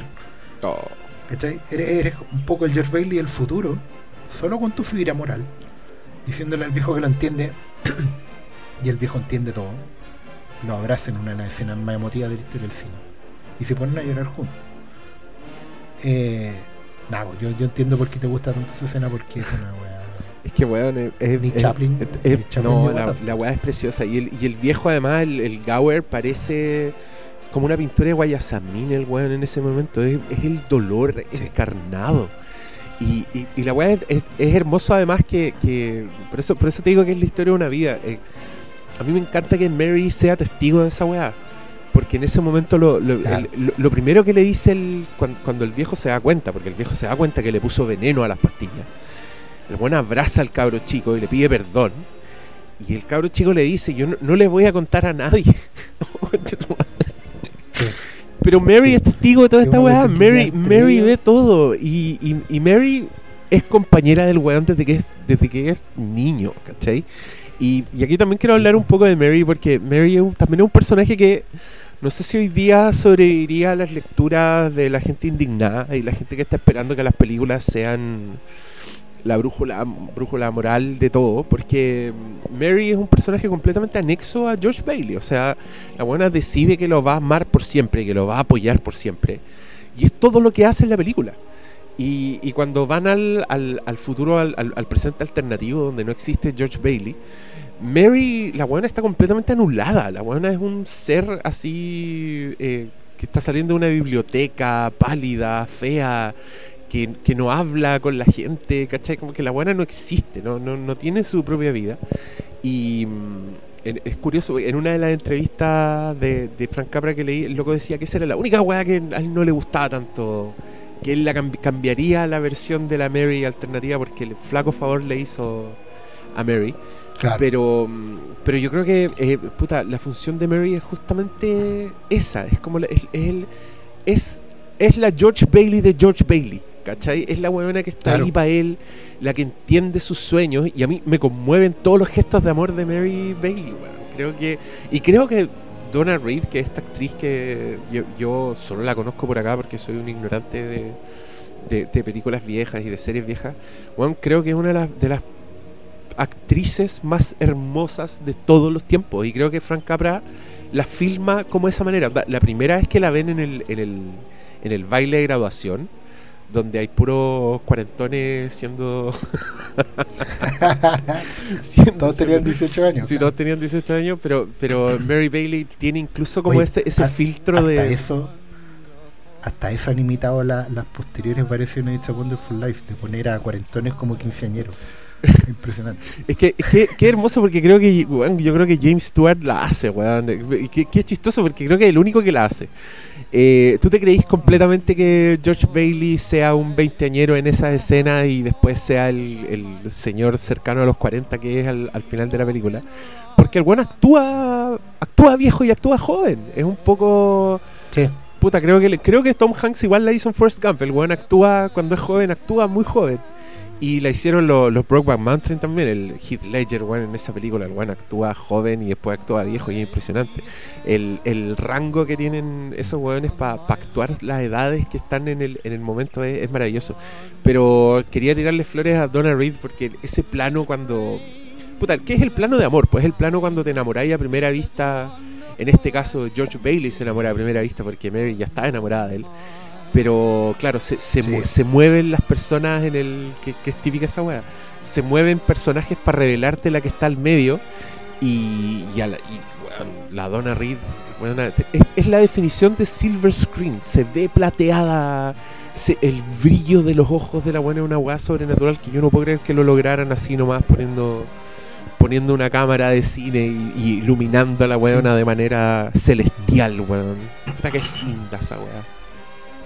Mira, hay una hay una escena eh, descrita en este artículo que me, que me leí. Lo voy a buscar y después lo voy a compartir. Está escrito por una mujer, de hecho. Son- es un ensayo sobre It's a Wonderful Life por una chica. O una dama, perdón, no sé, en realidad. Uno se imagina cosas cuando. Em, Una vieja culiada. pero ella dice que, que ella plantea que Mary, Mary es para George Bailey un contrapunto, una especie de, ángel, pero que funciona en directa relación con el señor Potter. Mary y el señor Potter son dos caras de una misma moneda para George Bailey. ¿Cachai? Em, tanto como si el señor Potter es una especie de George Bailey alternativo del futuro, algo a lo que él no quiere convertirse, pero irremediablemente va para allá si es que quiere cumplir sus sueños, y al mismo tiempo Mary es una renuncia para él, ¿cachai? Porque Mary encarna todo lo que él ama en, en- lo profundo, pero los, a los cuales todo el tiempo está tratando de renunciar. O sea, George Bailey primero no quiere quedarse en el pueblo. Mary, que fue a Nueva York a estudiar, se devuelve al pueblo. ¿Cachai? Para estar con él.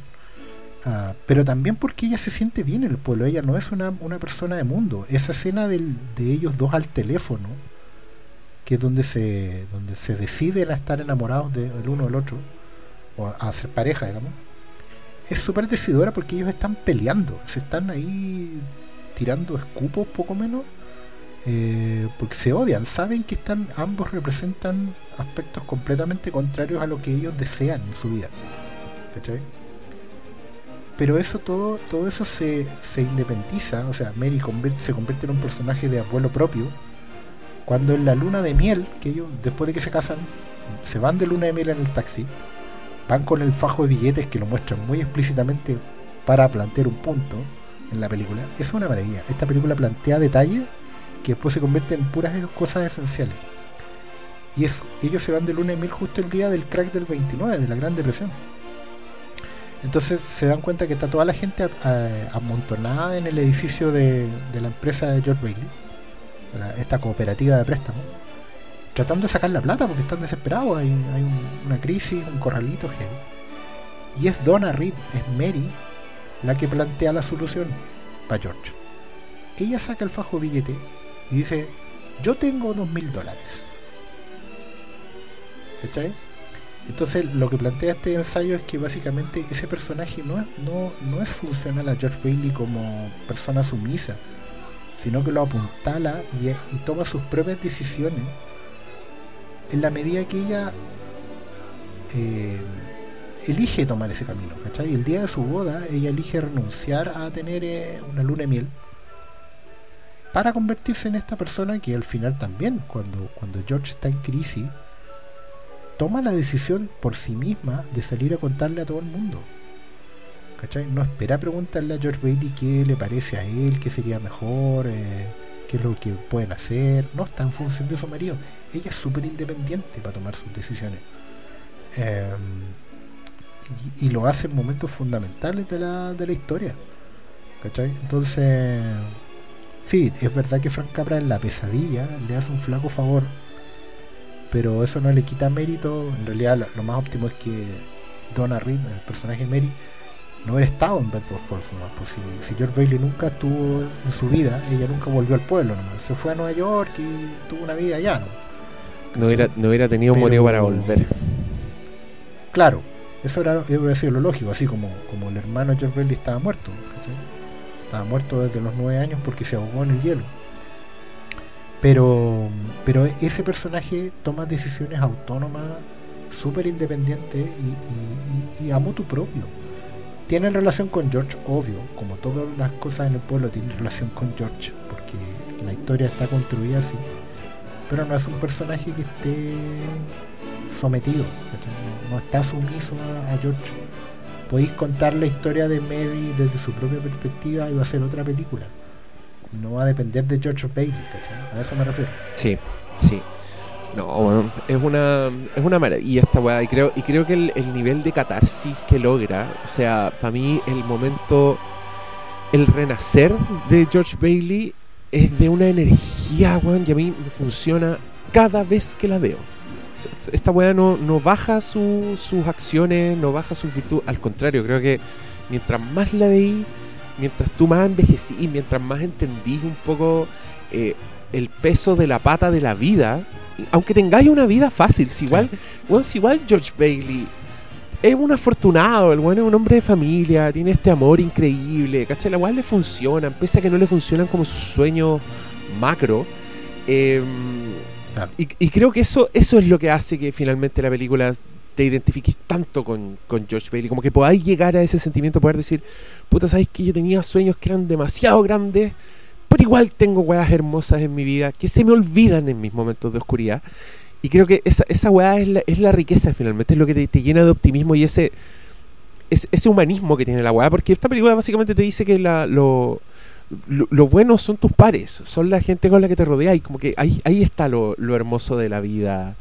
Y los feos son las weas grandes, los feos el capitalismo, las guerras, las pandemias, ¿cachai? Pero, pero que si de alguna forma tenéis a alguien al lado que te, que, te, que te aprieta la mano de vuelta o que te, o que te contesta el chiste, ¿cachai? No sé, el, el estrato que le calce a cada uno, eh, puedes decir con toda certeza que qué bello es vivir. y, y, yo estoy muy a favor de cualquier, claro. de o sea, cualquier está, pieza de ficción la, que te diga eso. En la dedicatoria del libro. La dedicatoria del está, libro. Está en esa dedicatoria del libro. La clase, claro. Ningún hombre es un fracaso si tiene amigos. Sí. Y hay una cuestión que ahí también el, eh, Frank Capra y Jimmy Stewart se encargaron de repetir con los años. Son frases que ellos normalmente dicen en todas las entrevistas. Hablan de que ningún hombre es una isla. que, que justamente que, ningún, que ninguna vida es un fracaso. ¿Cachai? Que, que ningún hombre es un fracaso. Hombre, mujer, ¿no? a eso se refieren, ¿cachai? Ninguna persona es un fracaso. Eh, no importa cuán mal estés. Ah, si, has, tocado alguna vida, si has sido algo para alguien, ya valiste la pena. Vuelvo a decir, hay un capítulo también de la dimensión desconocida, que es de un profesor, que es Donald Pleasance, un viejito, que está en su último día de clase. Y está muy frustrado porque siente que nada valió la pena y, y lo están jubilando, así, lo están echando sin ningún reconocimiento. Y justo en la última noche, el último día de clase, que es también como en Navidad, se le aparecen los muertos, alumnos muertos. La mayoría de ellos, obviamente, por las circunstancias muertos en la guerra, que es un tema que Serling tenía súper presente. Y todos estos, estos cabros muertos le, le llenan la sala de clase y se empiezan a poner de pie en una cuestión que obviamente la Sociedad de los Poetas Muertos se robó. Se empiezan a poner de pie y le dicen, profesor, yo soy eh, Diego Muñoz, morí en la guerra del 45, eh, pero usted me enseñó a, a ser leal a mis amigos. Ahora, weá, Se para otro le dice, señor, yo soy Cristian Briones, morí el 39, envenenado con radiación, eh, porque estudié química, pero usted me enseñó que, que había que en- eh, valerse por la humanidad. ¿Cachai? Y por pura wea así, son como 15 alumnos que le dicen así eh, las cosas que él hizo, ¿cachai?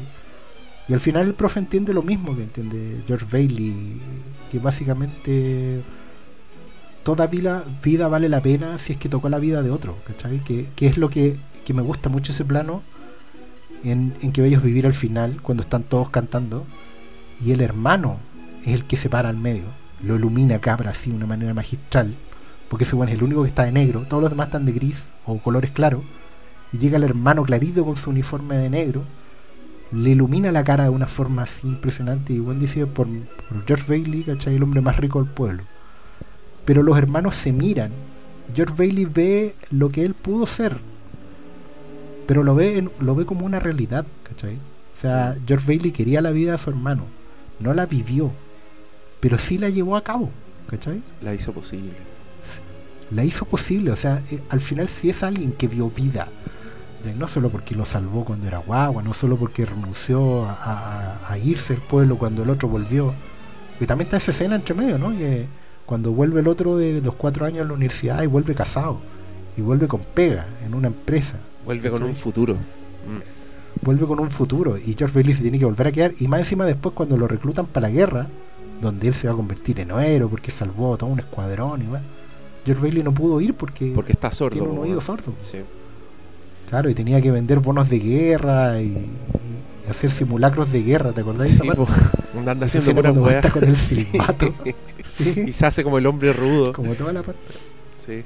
Claro, toda la, toda la cosa. Entonces, ese cierre eh, eh, es lo que inspira y da tanta esperanza. Que todos en algún momento tenemos que tener la esperanza, la fe, de que vamos a tener un- un- una epifanía George Bailey. ¿cachai? Si es que no la hemos tenido ya. Es otra cuestión que también hay que, hay que mirar para atrás en ciertos momentos y decir, bueno, a lo mejor lo tuve y lo dejé pasar y, es momento de recuperarlo. ¿cachai? Y, por eso siento que la película funciona tan bien, porque no es una, vuelvo a decir, no es una película que te dé respuesta, no es una película que te diga, haz esto para que te funcione así, o el sentido de la vida es este, sino que básicamente te, te demuestra que, que no lo estáis viendo, que lo estáis pasando por alto, y- pero va a llegar un momento, va a llegar ese momento, si es que no llegó ya, en que, en que todo, todo va a cerrar, ¿cachai? Y sí, la vida de George Bailey después va a seguir probablemente con los mismos problemas. Recordemos, el villano no es castigado. No. Igual la plata que le están poniendo en la mesa se la están prestando. Sí. ¿Cachai? La empresa del amigo le adelanta 25 mil dólares. No, no es como que... ¿eh? Sí. Los hijos se le van a volver a enfermar. eh, va, va a tener que seguir pagando educación. La casa va a seguir... La casa no se arregla. Eso me gusta Sí. que es una cuestión que en Volver al Futuro lo han discutido harto, a posteriori. Eh, cuando vuelve Marty del viaje en el tiempo y cambia la historia, ¿cuánto se arregla su mundo? Todo si es eso- mejor. Si ese arreglar el mundo está bien o no. Sí. Claro, ¿qué es lo mejor? Sí. ¿Cachai? Porque George Bailey podría haber vuelto a una casa más bonita, donde no se le desarme la escalera. No, esa este, weá de la este- escalera, este weón. weón vuelve, este weón vuelve, pero es que eso es hermoso porque lo que, lo que a él no le gusta es que se le está desarmando la escalera y lo odia y de, de hecho es como uno de los puntos así, es una gota que rebasa el vaso en un momento de, de, de- de- de desesperanza para George Bailey, pero después el weón Sí. le da un beso a la weá. En, en, en otro de, los de los momentos emocionantes, porque weón, Jimmy Stewart vende demasiado bien su emoción en todo en esos últimos cinco minutos. El weón está amando cada detalle que hay en su vida cada detalle que lo hace miserable. El weón ahora lo atesora. Y, creo y creo que eso también también podría ser una lectura perversa de eso como es la vida como conformarse es la vida encontrar hermosa eh, las weás que en tu cabeza no lo son ¿cachai? no sé Eh, pero mm, pero es precioso y creo que la, la humanidad de la weá es lo que lo que lo que finalmente lo hace imperecedero para mí Claro. porque, porque yo, yo te insisto, yo le veo matices a esta weá cada vez que la veo. Creo que no. eh, bueno, yo también me autoimpuse como esta weá de verla en Navidad, porque uno, uno te es así. eh, y tiene películas para las fechas importantes. Pero, pero me ha pasado que ningún año yo he dicho, oh, ya, yo creo que ya. Esta, esta no tendría que haberla visto. O, o- o arrepentido, o quizá hoy día debería haber visto otra cosa. No, tengo como que lo estoy esperando. Y ahora voy a transparentar, voy a ser muy honesto. Me gusta tanto esa tradición que para este para este capítulo solo vi pedazos de la película y leí mucho Ya. de la película y escuché weas, pero no la quise ver de principio a fin porque eso quiero hacerlo el 25. Está Así que No, eh, bueno, qui- quizá voy a descubrir nuevas cosas y tengamos que hacer un, un nuevo podcast, Oscar Salas. Yo creo, yo creo que sí, porque ahí, ahí también hay una conversación súper interesante y que tiene que ver con todas las veces que uno la ha visto y también con, con esas preguntas que te deja. Am, si es válido conformarse con lo que uno tiene, que es como lo- la única solución, digamos. Am, Es la única solución que ofrece esta película. Claro, si es que si es que lo veis como una solución. Yo creo hay, hay un contraste de planos porque Capra se encarga de hacer eso muy bien. Eh, antes del colapso o durante el colapso en realidad, George Bailey abraza a, su hijo más chico y se pone a llorar en una también una escena y encuentro ¡Ay, qué preciosa, weón! impresionante Sí. como no le dieron el Oscar a ese weón. Ah, porque es tan honesto, weón. Está abrazando al niño y lo único que puede hacer es llorar porque ha perdido 8 mil dólares, se va a ir preso y no le, no le puede decir a nadie. Y lo mandan a afectarse más encima. Es como ya más, más peor que eso no podía estar.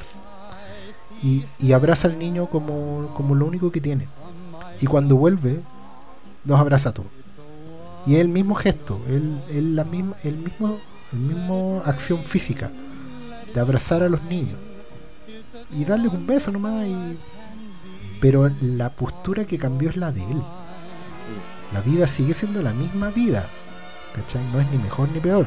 Que es, lo que lo que debaten muy bien en, en Volver al Futuro después, si, si valía la pena cambiar la vida de Marty, digamos, pasarle una camioneta enorme. Y todas esas weas como muy de, muy de la era Reagan, digamos. Soluciones de la era Reagan. Onda, Sí. Viaja en el tiempo y cambia tu vida. ¿Cachai? Eh, Y, no, y ahora tu papá es exitoso, es un bestseller. Claro, claro. Tu, tu vida no, no, no cambia por las decisiones que tomís, ¿cachai? No, no es que tengáis que tomar otras decisiones, que hayáis tenido que tener otra vida. Tenéis que verla desde otra perspectiva, si básicamente es dar vuelta al mundo. Sí. George Bailey tiene los mismos hijos con los mismos problemas, eh, el pendejo sigue siendo igual de hoyudo, digamos, de llamar la atención. Pero son sus niños, pues, y, y- y- y cuando cambiáis la, la perspectiva es cuando cambia. El que tiene que cambiar es uno, ¿cachai? no el mundo. sí, po. Pero no ya- y ya tampoco cambia uno, porque George Bailey sigue siendo el mismo. Exacto, pero, pero en este, en este caso tuviste la oportunidad de estar en el mundo donde no estaban esos pendejos culiados, ¿cachai? Donde el, es, es tan, es tan bonito el- la simbología de, lo- de los pétalos de Zuzu. Eh, que, que es Sí. una weá que la cabra chica tiene una flor y se le caen los pétalos y él se guarda los pétalos. Y claro, en el, en el mundo alternativo no, no están los pétalos y después cuando vuelve al mundo y, y los vuelve a ver en el bolsillo es como, puta, es el tesoro más grande que existe, ¿cachai? Y, y claro, no es una solución, pero es, es la resolución que te ofrece la película. Eso es, te- cambia la Muy perspectiva. Y, y- y me encanta porque en una de las entrevistas que escuché a Frank Capra, que, que era como una charla donde gente preguntaba, alguien le pregunta eh, por qué no hicieron nada con, con, con Potter, porque Potter, bueno, no lo hemos dicho hasta Potter, ahora, pero, claro. pero Potter es, es el responsable directo de la weá porque el weón le roba la plata. O sea, no es que el weón sea el malo, no, el weón le roba la plata que después el weón no puede encontrar y que lo hace desesperarse. o sea, el, el weón hace ¿Sabes qué? Hay un, solo, hay un solo matiz en eso. Hay un solo matiz en eso que hace quizás esta película aún más, más real, más emocionante. Técnicamente Robert, eh, el viejo no se roba la plata. Lo que pasa es que El weón calla. Bailey trabaja con su tío. Claro. Trabaja con su tío. Y su tío es un viejito. Un viejito que, insisto, esto es parte del ensayo que leí. Tiene su propia pesadilla. Sí. El viejo Bailey. Oye, es tan doloroso. Que quedó viudo. Sí. Quedó viudo. Que siempre fue el menos inteligente de los hermanos, ¿cachai? Que era, era de hecho el menos valioso. La empresa la tiene que tomar el sobrino. ¿Cachai? Es medio tontito. ¿cachai? Que vive con animales en la casa solo. Que en el mundo alternativo de Pottersville, que es este mundo donde George Bailey no existió, está internado en un psiquiátrico. Está en un O sea, psiquiátrico. así de miserable iba a ser su en un psiquiátrico. La mamá, cuando, cuando George Bailey en una escena muy terrible va a ver a su mamá.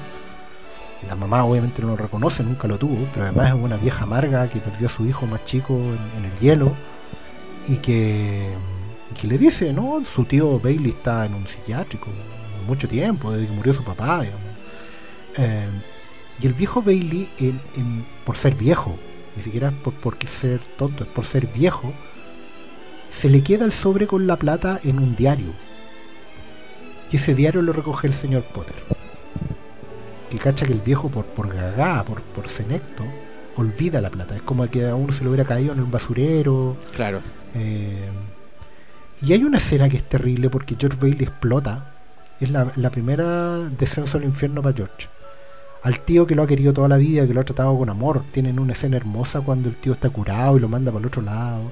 Después de, un- de una fiesta de matrimonio, ¿te acordás? Sí, pues. Cuando la ves de nota de acuerdo. Tienen una relación súper bonita ellos dos. Muy, muy de, muy de partner.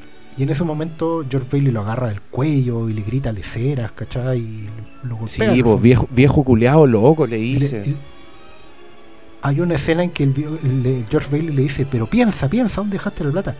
Y el viejo le dice, no puedo, me duele, Me duele pensar, sí. ¿cachai? Y el viejo termina llorando en el escritorio, así solo. Y ahí tiene su momento George Bailey. Sí, po. Y Y se le sube una ardilla al hombro. todo se le sube la ardilla al horno, el único consuelo. Y él después es el primero que llega con, con Mary, con Donna Reed. Eh, porque Mary lo fue a buscar a él para solucionar el tema y, él- y, él- y entre ellos dos se convirtieron en, en- en ángeles George. Eh, el punto es ese, que todos están teniendo su propia pesadilla, todos están teniendo su, su misma su It's a Wonderful Life, ¿cachai? Y están redescubriéndolo en ese momento. Eh, la tesis del, del- artículo es que todos, todos los personajes viven una pesadilla. Mary también la vive cuando su marido se convierte en un monstruo y, marcha hacia la muerte. Eh, también vive su pesadilla, todos viven su pesadilla. Incluso el viejo Potter, de alguna forma u otra, tiene una pesadilla constante con estos Bailey que no se le quitan de encima, digamos, que no lo dejan, ¿cachai? No lo dejan avanzar. Eh, el, el viejo del bar, el, el bartender también, todos tienen una, una suerte de, de pesadilla. Eh, para los que necesitan un George Bailey, necesitan un Clarence, un ángel guardián. Sí, oye, Entonces- es que no te, no te terminé de contar, pues cuando a- al, cuando al viejo le preguntan que, que, por- qué, qué habría, por qué no, no lidiaron con el personaje de Potter, por qué no, por qué no le hacen nada. Claro, claro. El, Frank Capra contesta, ¿y, y qué, qué, qué vais a hacer con esa gente? Le dice, ¿qué, qué, qué puedes hacer? ¿Qué les pasa a esas personas? Como que para Frank Capra era demasiado natural que el weón no le pasara nada, que, que se las llevara peladas Claro. justamente. Y que, y es chistoso porque yo también leí que esa weá le, le trajo problemas a Frank Capra. Lo, lo pusieron bajo Sí. investigación anticomunista por poner de villano al banquero, ¿cachai? Por mostrar el capitalismo tan malo. Siendo que Frank Capra era un weón súper conservador y, y- y republicano y toda la weá, pero puta, es parte de la riqueza esta weá, pues, y, y de Es su que, hermosura. es que ahí hay una conversa súper interesante y yo creo que podemos dejarla planteada para que los espectadores también eh, debatan sobre ello.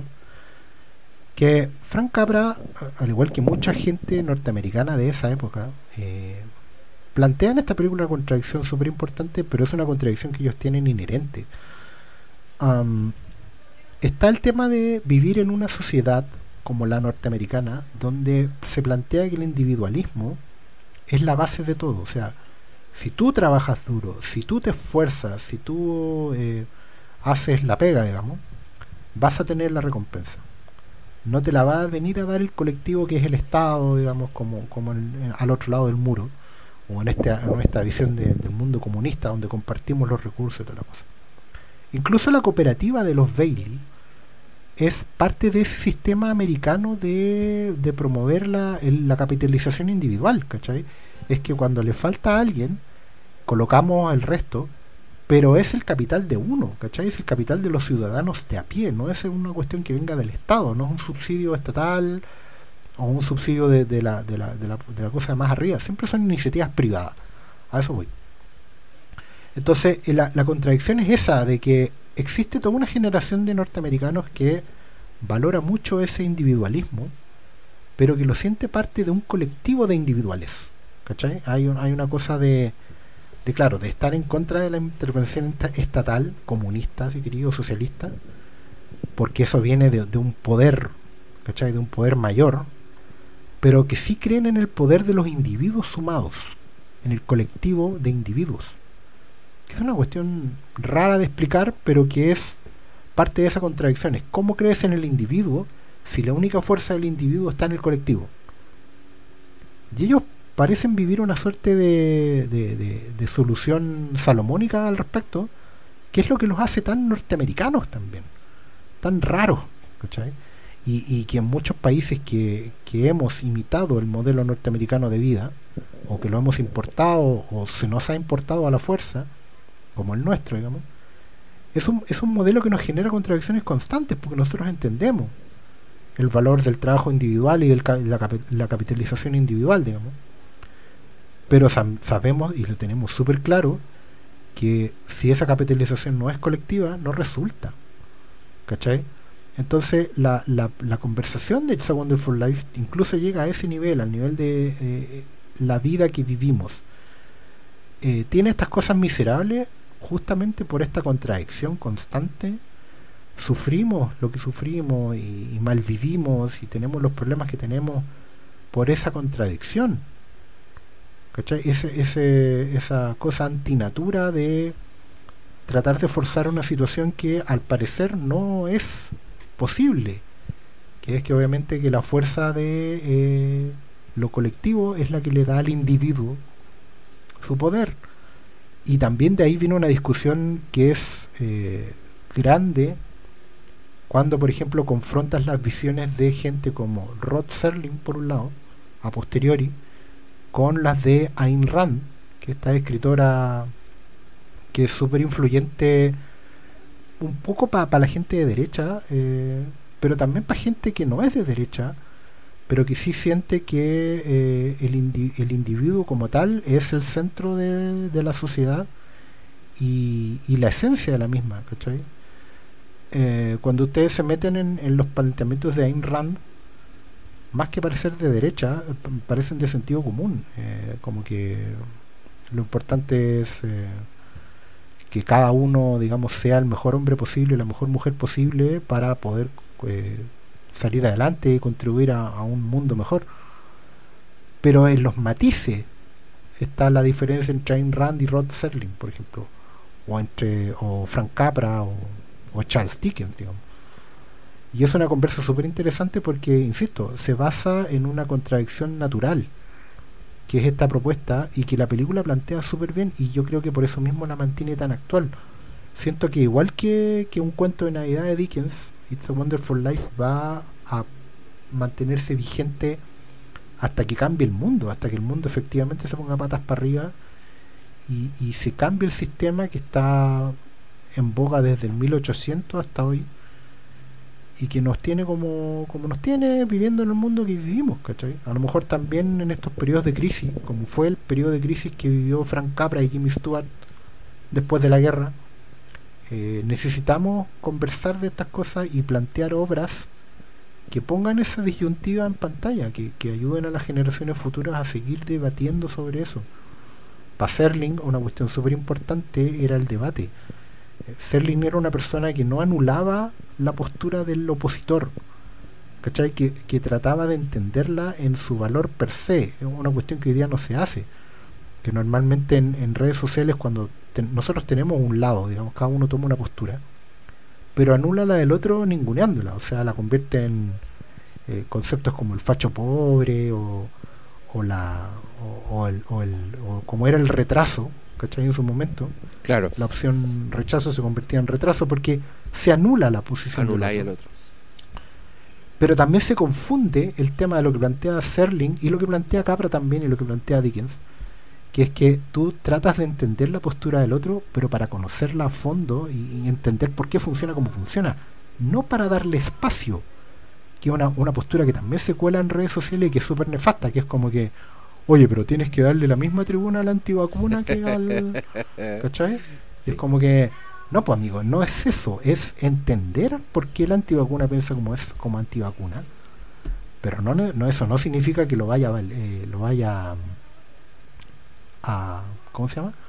A, a cederle un espacio, ¿cachai? Vas a debatir, nivel, debatir y ir sí, ganando. Sí.